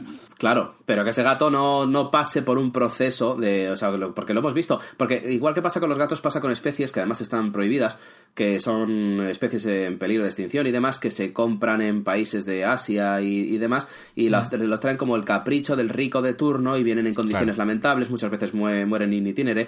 Y, y el, y el- el que no es, no es de recibo, vaya, que no es de recibo, que el, el mal, ese maltrato animal no me parece tolerable en modo alguno, vamos. Mm, Y no sé si no sé si te acuerdas, porque yo con los gatos no me acuerdo, la verdad, pero eh, con, la, con los perros sí, al menos donde nosotros los adoptamos, eh, sí nos obligaron a firmar un papel eh, Sí. en el que se nos decía que no podían criar, que no podían, no podíamos criar perros con, con ellas, porque Mm, vale, sí. precisamente para no empezar esa rueda, ¿no? De, de- Sí, sí, no, seguir alimentando y vender, exacto. Mm. Sí, el- mira, con los gatos pasa algo parecido, el, el- pero yo es que gatos de raza no he tenido nunca. Mis gatos siempre ha sido el común europeo, es decir, el gato callejero. Porque bien, porque los cogíamos, o ah, mira, es que este gato se, met- se en casa, viendo que ahí había comida y que había más gatos, se metían en casa y ya nos los quedábamos. Eso sí, nos costaba discusión con mi padre, que no los quería y tal y cual. Mi madre, sin embargo, sí estaba más a favor de tenerlos, hasta el punto de que era problemático. Y te digo, ya vamos a tener muchos. Y, y tal, pero mira, cuando tuvimos a la primera gata, que se murió porque tenía una enfermedad degenerativa y la tuvimos hasta que no quedó más remedio que sacrificarla. En, eh, cuando Van y yo empezamos a. Bueno, hace muchos años ya de esto, año 2001, 2002, me, me lo decía ella, me decía, dice, no, si nos vamos a ir a vivir juntos y tal, dice, ¿por qué no.? Porque yo, yo, yo le convencía, ¿no? Coger un gato. Y decía que no quería tener gato porque tenía una mala experiencia con un gato. O sea, con los gatos. Y yo digo, joder, qué, qué drama, digo, qué trauma tiene esta mujer con, con los gatos. Y era que cuando era pequeña le tiró del rabo a uno y el gato le reñó. Anda, vaya. Qué cosas pasan, ¿verdad? Entonces, el, el causa y efecto, vaya, de toda la vida. Entonces, entonces el caso es que, bueno, la, la- la- sí que la convencí. Le dije, digo, venga, una, una gatilla y tal. Y luego al final se encariñó mucho con ella. Y bueno, y ahora no le quitas. Sí, es verdad que dice, cuando estos gatos se mueran, no pienso volver a tener gatos. Porque es verdad que cuando te despiertan a las 5 de la mañana no te hace ni puta gracia que el gato te despierte. Pero es, verdad que ha desarrollado un cariño por los gatos que es, que es digno de mención. Y el, incluso su padre, que era también muy anti-animales, el, el hermano cogió un gato cuando no lo vio a nosotros y también tenía cariño por la gata. El- eso suele pasar, ¿eh? la gente que es muy reacia a tener animales, luego al final acaba, acaban viendo lo que se estaban perdiendo. Entonces, el, sobre los gatos, nosotros ya te digo, siempre han sido gatos de callejeros, o sea, no callejeros de, de pillar de la calle, pero sí que eso, porque los gatos callejeros sí que es verdad que tienen un problema. El- los gatos hay una cosa que se da mucho, que es la leucemia, Sí. Que se transmite entre ellos, entonces hay que hacerle la prueba para evitar, porque si no, es decir, son gatos que se van a morir en muy poco tiempo y no pasa nada, lo puedes tener durante ese tiempo, pero es decir, mejor si, si vamos eliminando la posibilidad de que esa enfermedad eh, se siga multiplicando, ¿no? Entonces, Sí, sobre todo eh, por lo que dices, que si lo haces convivir con otro y se lo pasa y Claro, tal, pues claro, la esa estás es una tontería, al final es un drama para todos. Entonces, el, el- mira, la- esa gata, la primera gata la cogimos de una familia que la daban en, en Titulcia, creo que fue, y tenían, habían tenido una camada, tenían varios, y le dijimos, pues cuando esté destetada nos damos. Dice, no, no, lo siento, dice, no, porque es que mi marido ha dicho que los regalo, es el típico caso de energúmeno, que o los regalo o los, o los mata. Hombre, qué bien. Y dijimos, pues dámelo, no queda más remedio. Y esa gata sí que se vino sin destetar y sin nada. Entonces eh, la tuvimos que alimentar y demás. Y la gata, por ejemplo, cuando entró el gato en su vida, la gata no quería saber nada del gato. Estaba completamente como un desconocido, porque no estaba socializada, entonces no quería saber absolutamente nada de él. Eh, pero esa gata al final, ya te digo, la tuvimos que llevar al veterinario a sacrificarla porque no ya, ya, ya tenía un grado de sufrimiento que era peor que mantenerla viva. Entonces la tuvimos que sacrificar. Y luego entonces cogimos a la otra gatilla. El gato vino de una chica de Alcorcón y la gata vino de otra familia que te- había tenido gatos en un chale y fuimos a, bu- a buscarlos. y estaban todos mamando, todos ron, ron, ron, ron, menos esta que estaba explorando.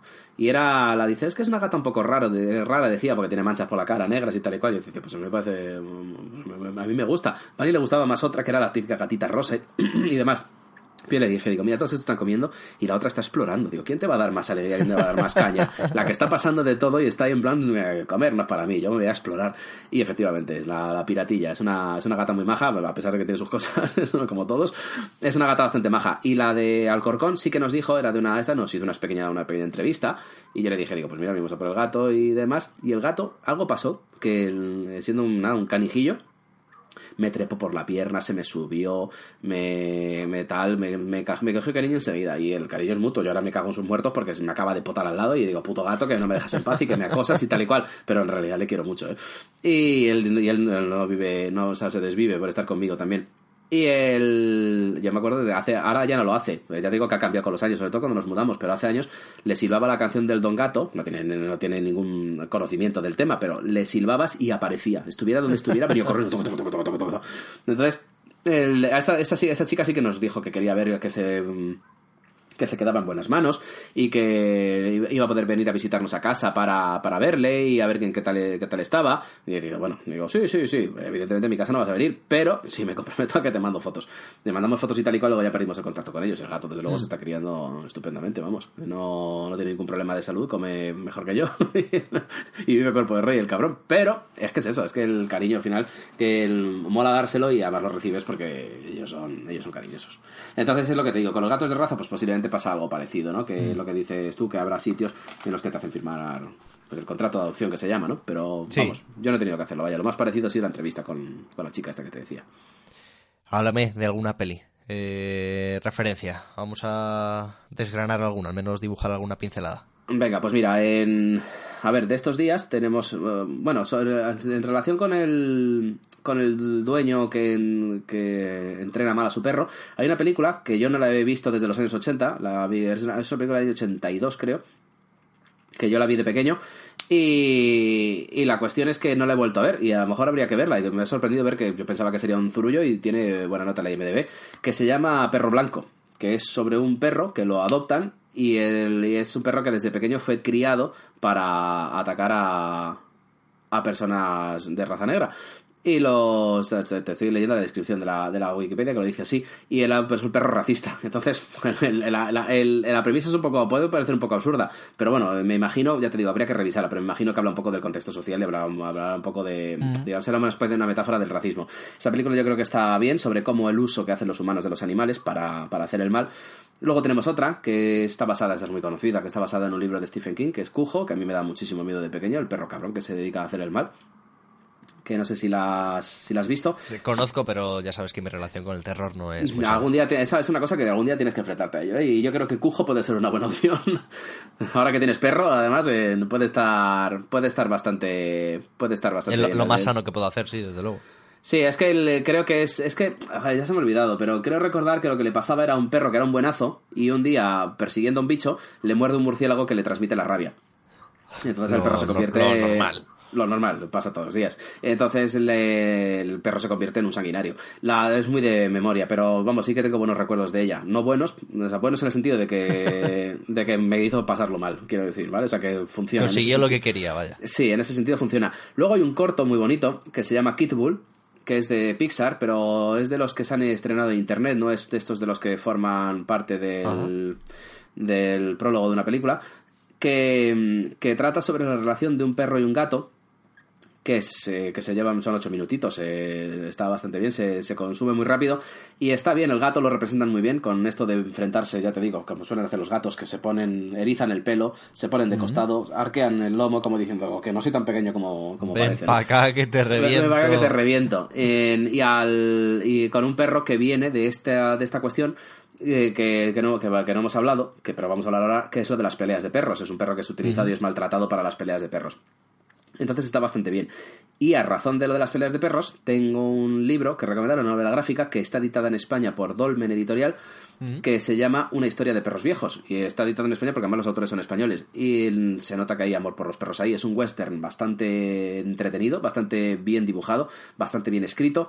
Y pasa por los lugares comunes de, las, de, lo, de lo que son los, las peleas de, de perros y sus consecuencias y también sobre la relación de los humanos con el perro, porque cuenta la historia de un perro que vive con un niño y con el padre. Pero el, el, niño se muere porque tiene una enfermedad, se muere y, el, y la relación entre el padre y el perro parece que no es lo mismo. El perro cree que ya no tiene sentido vivir con él, se escapa y empieza toda la aventura.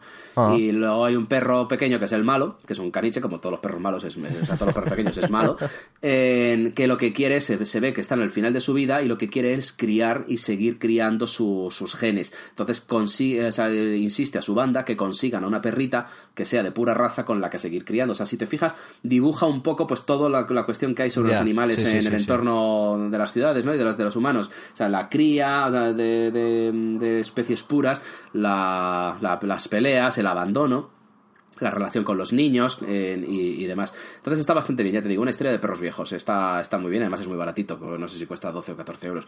Está bastante, está bastante bien. ¿Y qué más? ¿Qué más? ¿Qué más? Pues mira, yo tenía aquí, eh, en un aspecto un poco más amable de lo que Sí. hablábamos antes, de una película que hoy eh, estábamos hablando antes, que tiene una, una nota malísima en todos lados, que es como Perros y Gatos, de, las de la que yo guardo un recuerdo bastante bueno. Sí, y que sí, dibuja este mundo de planes de dominación mundial por parte de los gatos y los perros como aliados de los humanos para evitar que lo hagan. Es, es una peli un poco eh, rara porque yo la recuerdo que es como todo de imagen real, y pero los animales están doblados y seguramente la veamos hoy y sería un zurullo. Por lo tanto, prefiero guardarla en el recuerdo y no verla nunca más. Porque seguramente está mejor ahí como está. Sí, sí, sí, sí. Yo fíjate que sí, yo coincido contigo, o sea, yo la recuerdo bien, no, sé, a ver, no sé si Iván se la habrá puesto al niño. Luego miraremos a ver si está en Netflix o en alguna de estas para que se la, para que se la ponga. Pero, joder, yo la recuerdo bien, la verdad es que no, no sé. Sí, no- sí, sí, pero ya te digo, vamos, lo voy a mirar ahora mismo. A ver. La nota que tienen. Mira, en Film Affinity tiene un 4. Y en el IMDB. te Bueno, pero decir Affinity están muertos por dentro y ya solo con ese día, pero con ese diseño yo también estaría muerto por dentro, o sea que también te lo tengo que decir. En IMDB tiene un 5. ¿Has visto? A prueba, a prueba. Tú cuando estabas en la universidad, cuando estabas en el instituto, te llevabas un 5 y no, y no salías bailando. Pues ya está. Un 5 es una buena noticia. Estáis mal acostumbrados con la mm, mala prensa de videojuegos que si no es un 10 el juego es una mierda. Estáis mal acostumbrados, un 5 es una nota fantástica. hombre. Luego tengo otro recuerdo de pequeño de otra película de. eh, que en realidad no es un perro, es un lobo, yo creo. Que es. Balto, que no sé si la has visto. Imagino que La- sí. sí, ¿O la seguramente conoces? la vería, pero ya me pilló en la adolescencia, y ya sabes. Sí, eh, sí, imagino que a ti te, ya una, te pilló una entre etapa viejo y poco- cascarrabias. Sí, efectivamente, ya estaba malvado con el mundo. Y que bueno, que en realidad es una historia de un perro que va por unas vacunas eh, con una manada de lobos, vaya, no nada espectacular, ¿eh? Que hablando de esto, no sé si tienes en mente bailando con lobos. Se me acaba de venir a la cabeza. Ah, pues no, porque fíjate que es la película mito de, de los primeros 90, que, pero que Sí. yo sí la- pero como era tan exageradamente larga, luego ya aprendí a, a- a- a saborear las películas largas. Pero en ese momento me parecía un tostón enfrentarme a ella. Y la tengo en, en DVD, en una edición bastante chula que salió y no la he visto, creo. Pues a mí me, me- en mi casa es como también totémica esta película. Sí, y ¿no? es verdad que es más larga que un día sin pan. Seguramente hoy no me apetecería nada ponerme a verla, pero eh, fantástica también. Tengo apuntada en, en otro registro también, un poco más eh, serio y un poco diferente a lo que estábamos hablando, un cómic que es Mouse, que imagino claro. que lo conoces. Sí, sí, sí, y claro. que es verdad que no habla de animales domésticos per se, pero que sí los utiliza a los animales eh, como metáfora. Para quien no Sí. lo conozca, Mouse es un cómic hiper eh, conocido que habla del bueno del nazismo y del, del genocidio del holocausto A través de animales los judíos son ratones Sí. y los nazis son gatos. Luego otros eh, otros protagonistas de la contienda pues tienen otros otros animales. Estoy viendo aquí lo Claro. tengo delante para acordarme. Los polacos son los cerdos, los franceses son ranas, los suecos son ciervos y los estadounidenses son los perros. Claro. Y, y bueno, utiliza este juego para que a mí es una es un cómic que me parece apasionante, sobre todo porque te sitúa, te configura en un lugar amable o al menos receptivo para leer algo sin pretensión de que sea nada muy importante, aunque, incluso aunque sepas la premisa de todo esto, ¿eh? Sí, Pero sí. creo que la, la- eh, ese utilizar animales para representarlo todo, cuando cierras el cómic y reflexionas sobre todo lo que ha pasado, creo que te pega una hostia mucho mayor y que y me parece una forma de encararlo apasionante, la verdad. Es un cómic que recomiendo muchísimo siempre y que, bueno, a ver, tiene un Pulitzer y es hiper conocido, no creo que le esté descubriendo nada a nadie. Sí. Pero al que le guste hay otro que es un poco menos conocido, eh, que se llama Metamaus, que es, eh, de hecho, en España está editado por la misma editorial y tiene un formato igual, lo que pasa es que en vez de en gris es rojo. Y Sí. es un cómic sobre Maus, y es un Ah, cómic vale. sobre Spiegelman, sobre el autor, sobre las circunstancias, sobre, bueno, los paralelismos que hay entre el autor y algunos de los personajes. Es un cómic sobre Maus y para todo el que le guste Maus es un cómic muy, muy, muy guay, porque no solo es cómic, vaya, tiene mucha parte de texto corrido y demás. Pero es es súper bueno y lo recomiendo mucho también porque creo que es un poco menos conocido, pero aún así es como una pieza del puzzle más para comprender cómo se crea Mouse y las intenciones del autor y demás y está, está muy muy bien. Ah, pues mira, ese le, le voy a pedir en la biblioteca a ver si me lo, me lo trae la bibliotecaria, se lo voy a decir la semana que viene a ver si me lo, a ver si me lo consigue. Porque sí que me interesa, porque Mouse efectivamente sí lo he leído. Y que con, sí, lo del Pulitzer no me acordaba, pero me ha recordado lo que dijo el hijo de Donald Trump hace unos días, que si dieran Pulitzer a obras de ficción sería maravilloso, lo del informe este que acusa Sí. a Trump y tal. Si dieran Pu- Pulitzer de ficción, resulta que dan Pulitzer a obras de ficción. La carretera de Cormac McCarthy, por ejemplo, que hemos hablado de ella, es, es un premio Pulitzer a una obra de ficción. En- bueno, la cuestión es que, en- vale, lo de Metamaus me lo voy a apuntar porque ese sí que me, me lo has vendido bien. Me has recordado en el tema este de, de los nazis, que son los gatos, y los judíos, que son los ratones, americanos y tal, me has recordado otra serie que a mí me gustaba mucho de pequeño y que no hemos hablado de ella y que sin embargo sí que hay bastante de la- para cortar ahí, que es Tommy Jerry. Hombre, sí, es verdad.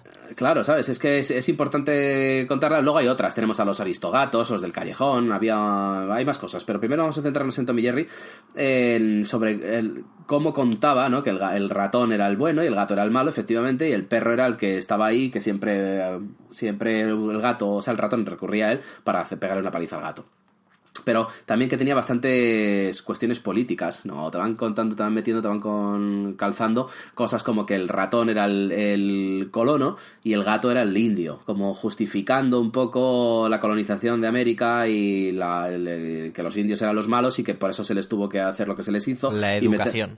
eh, sí, sí, efectivamente. O sea, eso estaba hecho, estaba claro que estaba hecho para generar opinión en esos niños y que el día de mañana creyesen, o sea, naciesen, o sea, cre- crecieran, perdón, eh, creyendo eso, ¿no? Que los indios, pues ah, hubo que encerrarlos en, en reservas y quitarlos y apartarlos de- del medio y, y los otros quedarnos con todo porque, joder, que eran los malos y nos querían matar. Y el ratón, fíjate qué divertido es. Entonces, Tommy Jerry, pero luego aparte de eso sí que es una serie, pues bueno, pues es una serie de, de golpetazos, de persecuciones y tal, que también es tronchante, es decir, que no está reñido una cosa con la otra.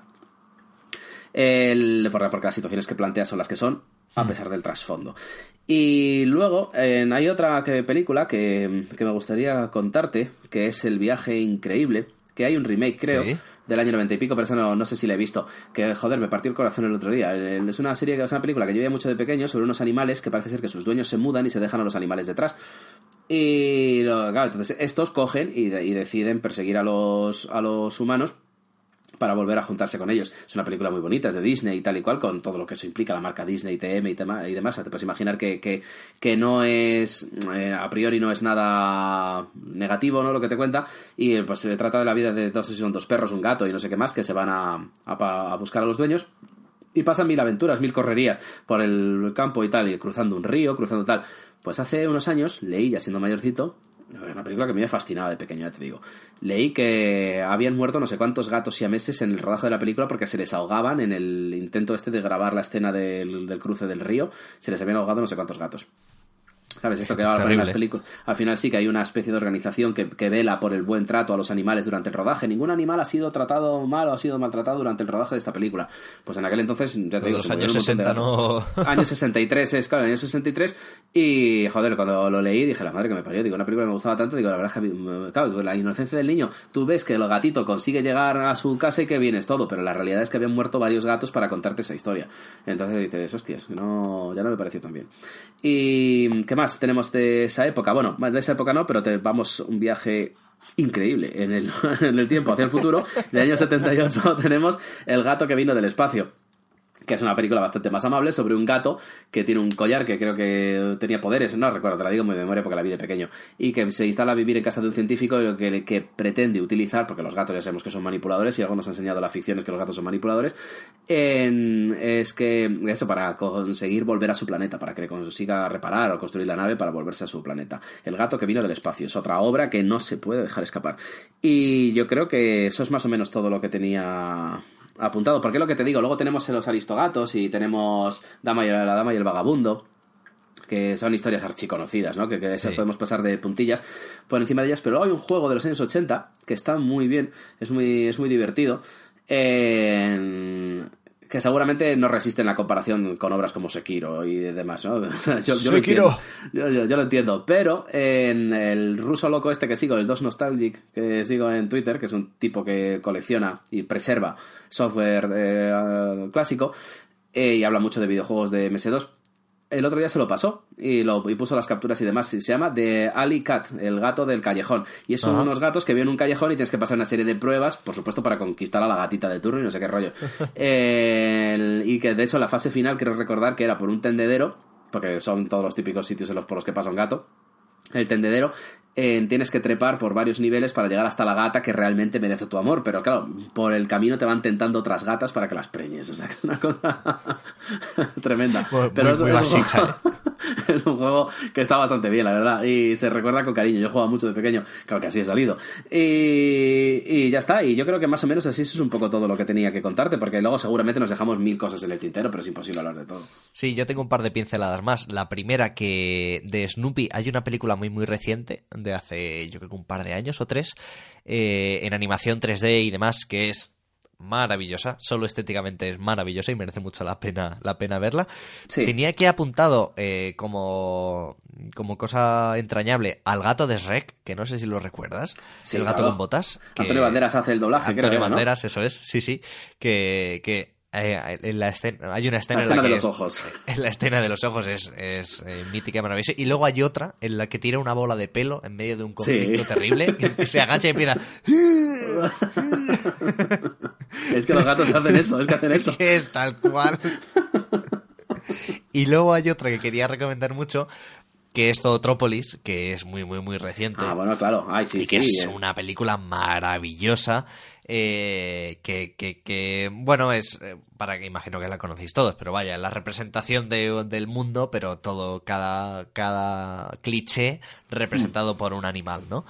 Y, y, hay, y solo la parte de los eh, de los perezosos, que son los funcionarios. Sí, sí, sí. que es fantástica. es buenísima, sí, sí. la calma con la que se toman las cosas. Exacto, cuando se empieza a reír que empieza... Eh, y, la, y la conejo arrepintiéndose. No, no, por favor, no, no. Que está bien porque capta este, este momento preciso en el que algo no es, no es es lo suficientemente lento como para cabrearte, como para perder los estribos por quien tienes delante. Está muy, muy bien. porque son así, ¿no? En cierto modo te los imaginas así, porque claro, los funcionarios típicos de, atención al público ya sabemos cómo son. Entonces, está, bien, sí, está bastante guay. Me ha recordado, porque no, no, es que tengo aquí mil anotaciones y como estoy, tengo más, tengo cosas que me ha escrito Adrián, porque me ha hecho tachones, o sea, no, me, no me aclaro. Y Siempre colaborando. Claro, me ha pasado algo verdaderamente notable, que no entiendo mi propia letra, como decía nuestro gran querido expresidente. Tenemos que hablar de Isla de Perros, Sí. Que es importante que hablemos de ella, pero eso sí que la dejamos para el final, que es una película maravillosa. Y la de la vida secreta de las mascotas. Sí, eh, aquí se llama Mascotas, yo creo, directamente. Sí, que es eso, de, sí, The Secret Life of Pets, que va a estrenar la segunda parte, que es una película bastante divertida, bastante amable. Tiene un 73 en los tomates y un, 3,8 en sensaciones, según estoy viendo. Y a Adrián le, gustó y a, a le gustó mucho. Y la verdad es que es una película que la hemos visto y es bastante simpática. Bueno, cuenta la historia de, de, Nueva York, distintos apartamentos de los, los animales que viven con sus mascotas y sus relaciones. Hay distintos tipos de bichos, no solo son perro y gato, también hay cobayas, quiero recordar, y de todo. Y luego cómo se enfrentan con ese submundo de los animales que han sido abandonados, que es un poco el símil con el mundo de Lampa, que viven en callejones, viven en alcantarillas, que hay hasta una pitón abandonada, ¿no? Sobre Esto que se contaba, ¿no? Que, que echaban en Nueva York, la, el que no sé qué, cuánto tiene de leyenda urbana y cuánto de realidad, de gente que, que le dio por criar, volviendo a lo de las especies de mierda, insisto, no porque lo, lo sean ellas, sino por los, los, los, dueños de coger cocodrilos que cuando crecían los tiraban por el desagüe y que está el, el, alcantarillado de Nueva York lleno de cocodrilos. Hay muchos memes al respecto y muchos guiños en otras películas. Pero está, está bastante bien, es una película bastante divertida, también es muy familiar, o sea, vale para toda la para todo rango de edades y se disfruta, quiero decir, que no solo es la van a disfrutar es, los niños, la van a disfrutar los mayores. Sí. Y ya, eso es lo que te decía, pues podemos cerrar, si te parece este repaso, salvo que tengas algo más que decir, con Isla de Perros, salvo que quieras hablar de Tamagotchis y otro tipo de mascotas digitales. No, Isla de Perros me parece que además yo no la he visto y creo que me la puedes recomendar. Sí, el- a mí me gustó mucho. El- la- la- me voy a poner aquí en plan hipster, me voy a poner las gafas de, de pasta y te voy a pedir la barba prestada. Pero sí que es verdad que hay que verla en versión original. El, creo que es Bill, Bill Murray, creo. Ya, ya sé, tú como actor de voz, eso no te, no te sienta bien. Pero es que, joder, es que él está, está, está muy guay. Y cuenta la historia un poco de. A ver, te lo digo también un poco de memoria porque la- la- se, se me olvidan las cosas. El. Creo recordar que en Japón lo que hacen es eh, prohibir las mascotas, eh, los perros o algo así. Creo que son los perros, ¿no? Para en beneficio de los gatos puede ser, no recuerdo. En, en las ciudades y los mandan a todos a una isla a vivir. Y el caso es que, bueno, pues pasan una serie de aventuras y una serie de cosas que está bastante bien. Es una película de, de Wes Anderson con lo que eso implica. Tiene su estilo, tiene su impronta, vaya. Eh, y la música está muy bien. La, el estilo de animación está muy bien. El, es todo, o sea, todo está bien. En esa película todo está bien. Quiero decir que mm, me gustó mucho y no puedo sino recomendarla. O si no la has visto, échale un, un ojo porque está muy, muy, muy bien. Sí, no la he visto y, y es de esas que se me pasó en el cine. En realidad tenía ganas de verla, pero no. Bueno, por lo que sea, no, no, no cuadro con mis planes. Pero es verdad que es una película que estéticamente entra muchísimo por los ojos. Sí, sí, sí, ya te digo, la, la estética de la peli mola, mola un montón y es y, y dices, ¿cómo les habrá salido? ¿Será creíble? ¿Será no creíble y tal? Nada, al final eso no tiene importancia, porque luego ves otras películas en las que se recrean animales, o se re- por ejemplo la de la, del planeta de los simios en las modernas y tal, como la, mm, el realismo, ¿no? Con el que han sido recreados ciertos bichos, que dices, hostias, tal, pero en esta película no necesita ese grado de realismo, es otra cuestión, o sea, usa, usa otro estilo completamente diferente y al final te acaban contando una historia que está muy bien y la película se hace muy amena, tiene buen ritmo, tiene todo y no, no dura ni dos horas, pero se te hacen cortas, desde luego, y está, está muy, muy, muy bien. Mira, te digo reparto rápido, que tengo aquí delante el cartel. Es Brian Carston, Edward Norton, Bill Murray, Jeff Goldblum, eh, Lief Bob Balaban y Scarlett Johansson. No está Claro. mal, ¿eh? La cosa. No está, no está nada mal, ya te digo. El, ya solo por Bill Murray merece la pena. O sea, so- si solo fuera por él, ya te digo, es que él está, está bastante guay como lo hace. Y, y ya te digo, y además es que es eso, que creo que recordar que estaba dividida en varias partes, que te cuentan varias partes de la, de la, de la historia, pero vamos, que está muy bien. Está. el- de verdad, que es que merece, merece la pena que, que la vean. Y yo creo que ya, porque así más cosas, ya te digo, no, no hemos hablado mucho de videojuegos, hemos hablado solo del Alicat este que Es te verdad. digo, pero tenemos juegos como Nintendox, que no sé si tú lo has llegado a jugar. Sí, El de- claro. Ese de sustituir a un perro de verdad por un perro virtual, que no me parece, no me parece mal, no me parece No me mal. parece Eh, mala cosa, en verdad no, no está mal.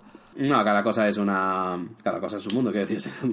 Que, el- que no, no- es un entretenimiento más. O sea que no me parece censurable, ¿no? En plan, no, les regaláis a los niños aparatitos en lugar de regalarles un perro de verdad. Bueno. El- y luego, no sé si más juegos basados en, en animales. No, estoy recordando que Fallout 4, por ejemplo, vas con un perrete Sí. que Sí, te ayuda sí, y ataca a la gente, eh, que no está mal. Y seguro en que Mario nos sale el perro también. En. Mario Claro. Odyssey sale el perro también. El, en. Ay, ¿qué más juegos había de estos? Que te acompaña un perrete. Ahí no recuerdo. Pero bueno, hay muchos juegos en los que hay Sí. animales que te persiguen o te, te acompañan, hacen de companion, vaya. Y... De todos modos, seguro que hay quien nos puede eh, decir por Twitter o en comentarios mil cosas que seguro que no se nos han pasado, tanto de juegos como de pelis o de series. Eh, se me está viendo ahora, por ejemplo, eh, no sé si te acuerdas de, la, de Soy Leyenda, en la versión de Will Ah, Smith. claro. Sí, sí, el claro, claro. perrete, uff, que yo ahora, ahora me está entrando, se me empañan Sí. los ojos, ¿eh? Sí, es que es un momento es un momento complicado, es un momento complicado sí. El- está muy bien, a mí me gustó, ya te digo, es una película que yo siempre voy a reivindicar, porque aunque no sea la, la que mejor cuenta eh, Soy Leyenda, y que, recordemos que Soy Leyenda es un libro de Richard Matheson que, que es un grandísimo autor de, de terror, tiene un libro de relatos que se llama Pesadilla a 20.000 pies de altura, y otros relatos de terror. Ese, ese de Pesadilla 20.000 pies de altura está hecho para, creo que Cuentos de la Cripta, creo que es, que es un episodio que salía este hombre, el de los Blues Brothers, el de los cazafantasmas, ¿cómo se llama? Sí. Dan Aykroyd. Sí, Dan eso Aykroyd. es. En ese está bastante bien, pero hay un cuento sobre vampirismo de un niño que es increíble, es delicioso, es muy cortito y merece muchísimo la pena. O sea, ese libro de relatos merece la pena en general, porque hay varios, hay otro también el de un viajante que de repente su mujer desaparece y tal. O sea, es un libro delicioso de principio a fin, pero en concreto el cuento del niño vampiro es increíble. Es increíble. Y luego, ya, ya te digo, Richard Matheson es conocido también por otras cosas como Al final de la escalera y el... sea, ha hecho guiones, ha hecho demás. Y sobre todo, Soy leyenda y La Casa Infernal, La leyenda de la Casa Sí. del Infierno, que es una obra maestra del terror. Que ese sí que libro, que ese libro sí que te acojona. O sea, tú que tienes problemas con el terror, ese libro sí que lo pasas mal leyéndolo. Eh, Te voy a decir una cosa. eh, en general, el cine de terror, más que acojonarme, me, no, me, bueno, pasa sobre mí, sin más. Con los videojuegos soy incapaz, no puedo, eh, me paralizo. Pero con la literatura de eso es otro nivel. Porque, ¿qué tendrá el, leer un libro que te consigue transportar de maneras especiales? Y con la literatura de terror sé que no puedo, o sea, soy incapaz. Pues mira, me has dado la idea para un programa que lo voy a apuntar en Ideas Locas, ¿vale? Sobre la literatura en general. Pero efectivamente, no sé si tienen que ver las descripciones o qué. La cuestión es que a mí las películas de terror, bueno, según como sean, en una que me dio mucho miedo hace poco, recientemente, que es la de It Follows, que luego hay gente que se la ha recomendado que me han dicho, pero qué mierda me has recomendado, desgraciado. Te voy a meter tres puñaladas, pero otra gente que dice, sí, sí, que se acojona, sí que es verdad que es una película que se desinfla porque todo lo que tiene que contar lo revela al principio y luego ya es una sucesión de cosas que al final se acaban desinflando un poco. Y el final es un poco más flojo que el resto de la peli. Pero yo recuerdo que me quedé dormido, como es habitual en mí, y Vani me despertó porque tenía miedo y me dice, Javi, que lo estoy pasando fatal, oye, que no tienes que verla conmigo. Había una señora ya de che derecha, ella criadita, y dije, digo, vale, pues bueno, no pegué ojo en una semana.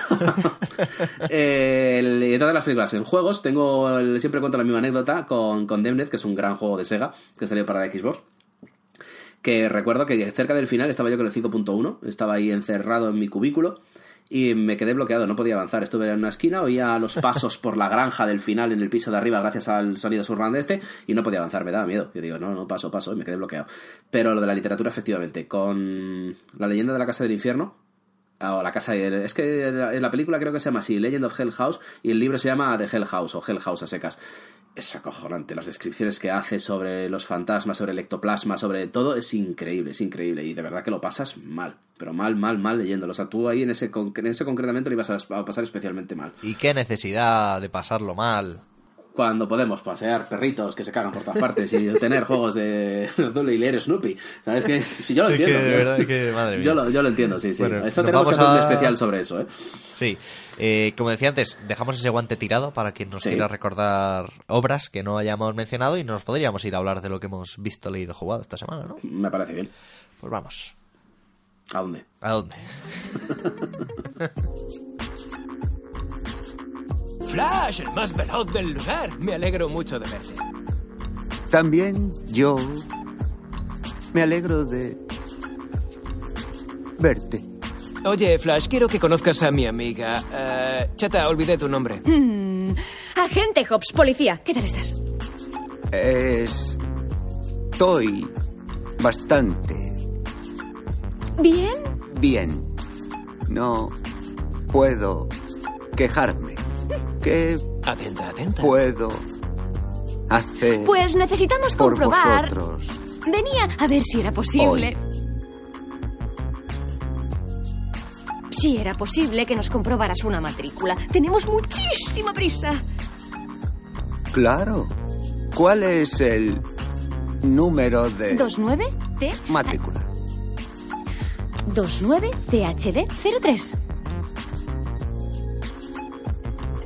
Otra historia verdadera. Dos. Nueve. THD 03. T. HD 03. H. D 03. D. 03. Cero. Hey, Flash, ¿te cuento un chiste? Vale. Escucha, ¿cómo está una camella con tres jorobas? No lo sé. ¿Cómo está una camella Camella con tres jorobas. con tres jorobas? Embarazada.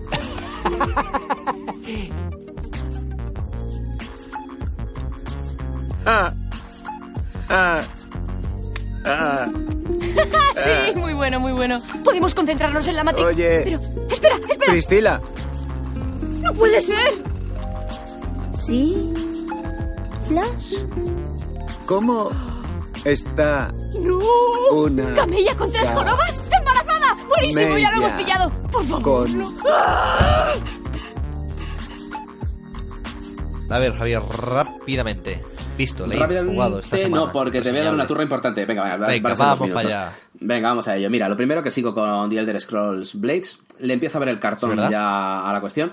En- a ver, reconozco, o sea, no, coincido con uno que leí en Resetera que decía que que lo juega porque es un The Elder Scrolls. Y, en Resetera o en Reddit, no sé dónde lo leí. Que lo juega porque es un The Elder Scrolls, que si no, no lo jugaría. Y efectivamente, yo creo que estoy de acuerdo, porque es un juego que las mecánicas y tal son demasiado simplonas, están demasiado enfocadas al, al hecho de que sacar dinero, aunque yo no me he encontrado todavía con la necesidad de soltar dinero y además no lo voy a soltar. Así que en el momento en el que me pongan el paywall este que se dice delante y o pagas o no juegas, pues lo desinstalo y otra cosa. Pero, pero me sigue entreteniendo a ratos, o sea, me sigue entreteniendo. Yo, como buen fan de, de, de o sea, bueno, adi- adicto, me, me gusta, o sea, a ratos la, la, la exploración de mazmorras, pero sí que es verdad que se le, ve, se le ve el cartón. Entonces le he seguido dando, pero sobre todo lo que he hecho más relevante es retomar mi partida de Skyrim. Porque, Vaya. las- sí, la nueva. o sea, Esta no la la- viste venir. la que empecé con, con Switch. No, es un juego. A ver, a- los The Elder Scrolls son juegos de, de fondo, de carrera de fondo, porque son tan sumamente largos que te entretienes con otras cosas, te pones con otras cosas y vas entrando y vas parando. Pero me acuerdo perfectamente dónde lo dejé. Entonces, en esta partida llevo ochenta y pico horas. Y, todavía tengo para otras 100, ¿eh? Porque entre los DLCs y todo, porque viene todo en el pack, viene incluido en, el- en la versión de Switch, viene todo, en, lo que no es mala idea para pasar el rato en lo que sale The Elder Scrolls 6.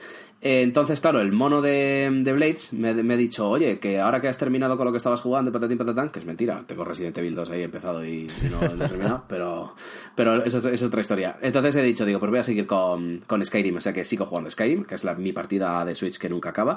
Eh, luego, este fin de... Ah, bueno, otro, un juego que sí que merece la pena mucho hablar de él y que creo que te va a gustar.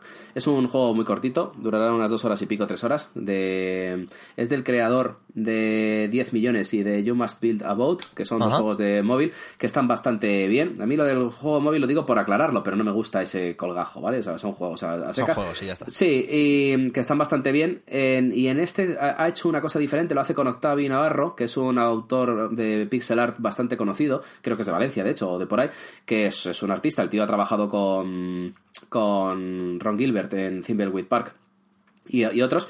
Y, el, y el, el arte que tiene, o sea, el- las capacidades que tiene para hacer pixel art, desde luego son pasmosas, es una maravilla. Y el, es un juego que nos cuenta sobre cómo la pena, sobre cómo las malas decisiones y demás a- arruinan vidas de una forma o de otra. No lo he terminado todavía, llevo ¿Cómo se cuatro llama? de las. eh, se llama Photographs, lo cuenta a través Ajá. de fotografías, ¿vale? Y las fotografías que cuentan la historia de un personaje y un puzzle y tal. Es un jueguito que muy barato, vale 3 euros, o sea, es decir, te, te lo puedes comprar ahora mismo y darle sin compasión porque no te va a quitar casi tiempo ni dinero. Y es, desde luego, es una. O sea, está muy bien. Las historias, como las cuentas, son bastante potentes. He jugado las tres primeras, ya te digo, estoy en la cuarta y todas te dejan pensando. La primera, mm, se lo dije al autor por internet, o sea, por Twitter, le dije, digo, joder, qué mal lo he pasado con la primera historia, hostias. Y tal, está muy bien, acaba de salir, ya te digo, salió hace unos días. Se llama Photographs. Sí. Ta, ta, ta. ¿Qué, harías tú? ¿Se llama el? Sí, sí, eh, creo que sí. Vale, sí, sí, lo Eh, tengo aquí, lo tengo aquí. vale, 4.49 pues- son en, en iOS al menos. Ah, porque habrá subido por lanzamiento. Yo lo compré de lanzamiento, me costó 3 euros, creo, 3 euros 20 o 3 euros 29, no lo sé, la verdad. Pero menos de 4 euros, seguro. Pero bueno, aún así, por 4 euros sigue siendo un, Sí, un regalo. ya está y estoy jugando también a Outer Omega, que es uno de mis juegos favoritos de, de móvil también, de iOS, que está bastante bien. Y es, eh, es un juego que en cierto modo me recuerda a Faster Than Light, que es otro juego del FTL, que es otro clásico de la Sí. estrategia, no sé si lo has jugado, que tiene una música espectacular.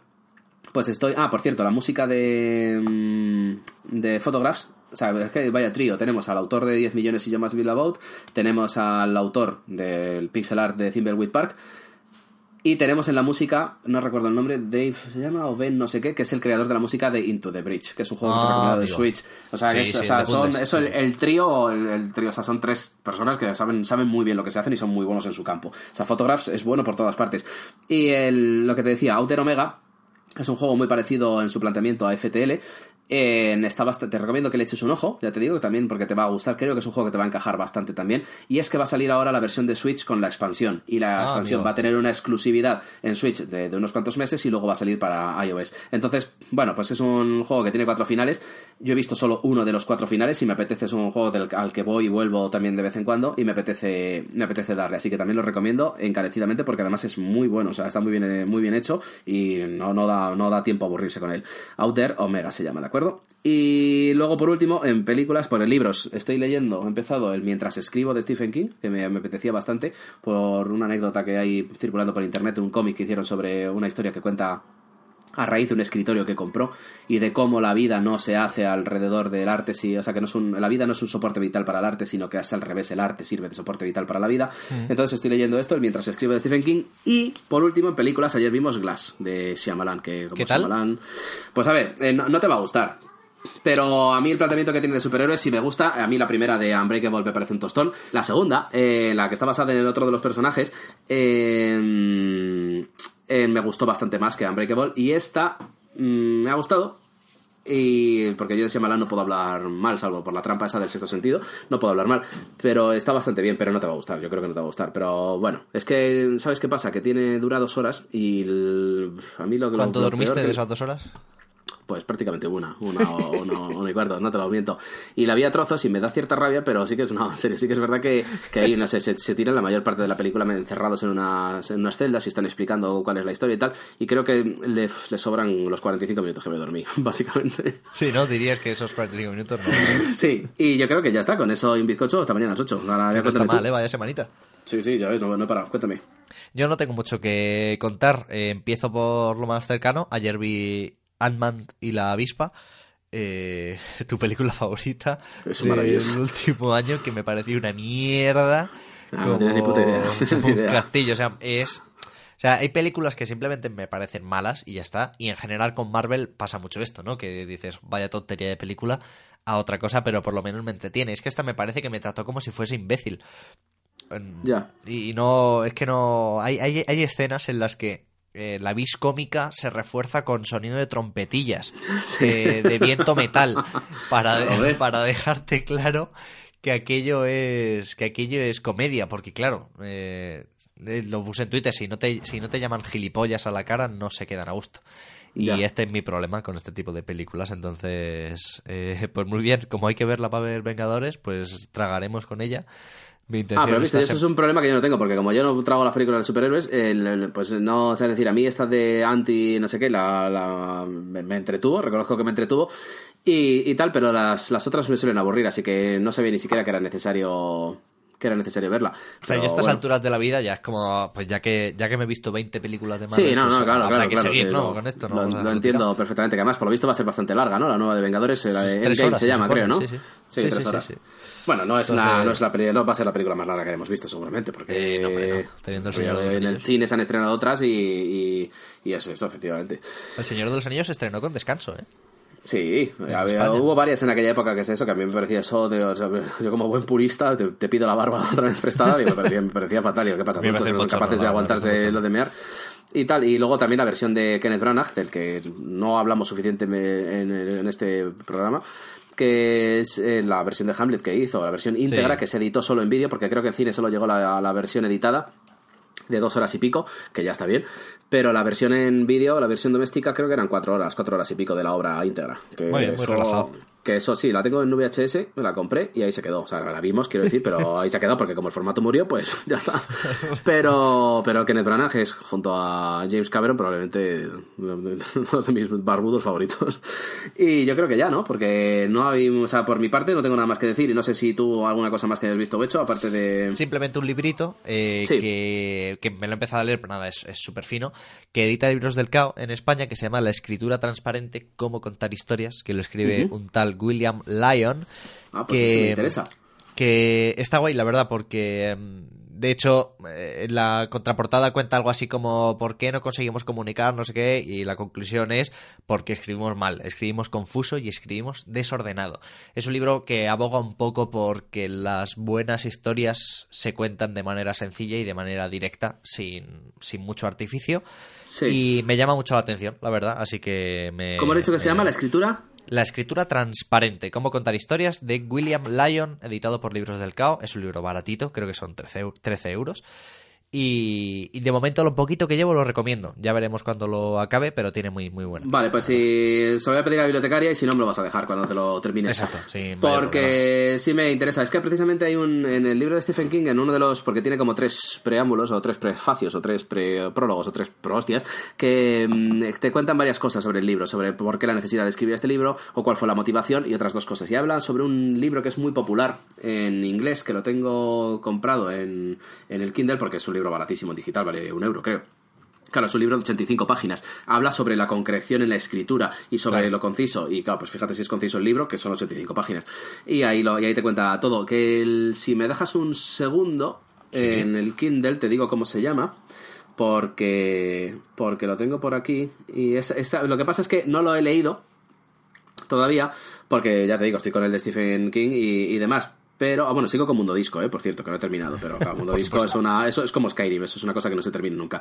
Y, a ver, espérate, no, es que te voy a contar. El libro se llama On Writing, Re- no, lo diré, On Writing Well, de eh, William Zinser. Y está, ya te digo, está, cuesta un euro o una cosa así en, en Amazon. Merece, merece la pena, pero merece la pena, sobre todo, tengo entendido, si vas a escribir en inglés. Porque dice la gente que es hispanohablante y que escribe en español que no les ha servido de mucha ayuda. Bueno, yo en cualquier caso lo, lo leeré.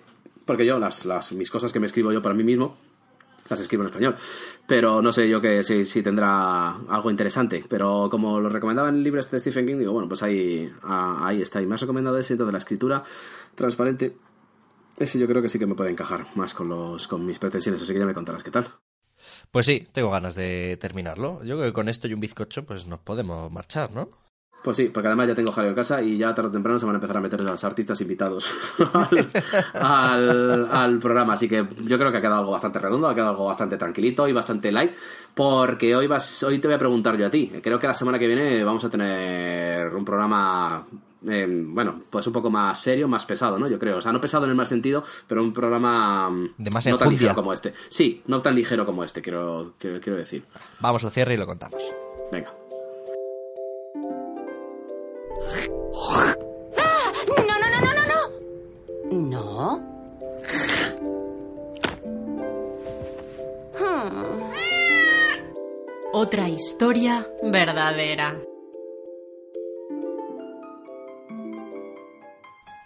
Una semana más, Javier. 13 programas. Hoy rozando las dos horas de duración, como si fuésemos delincuentes del podcasting.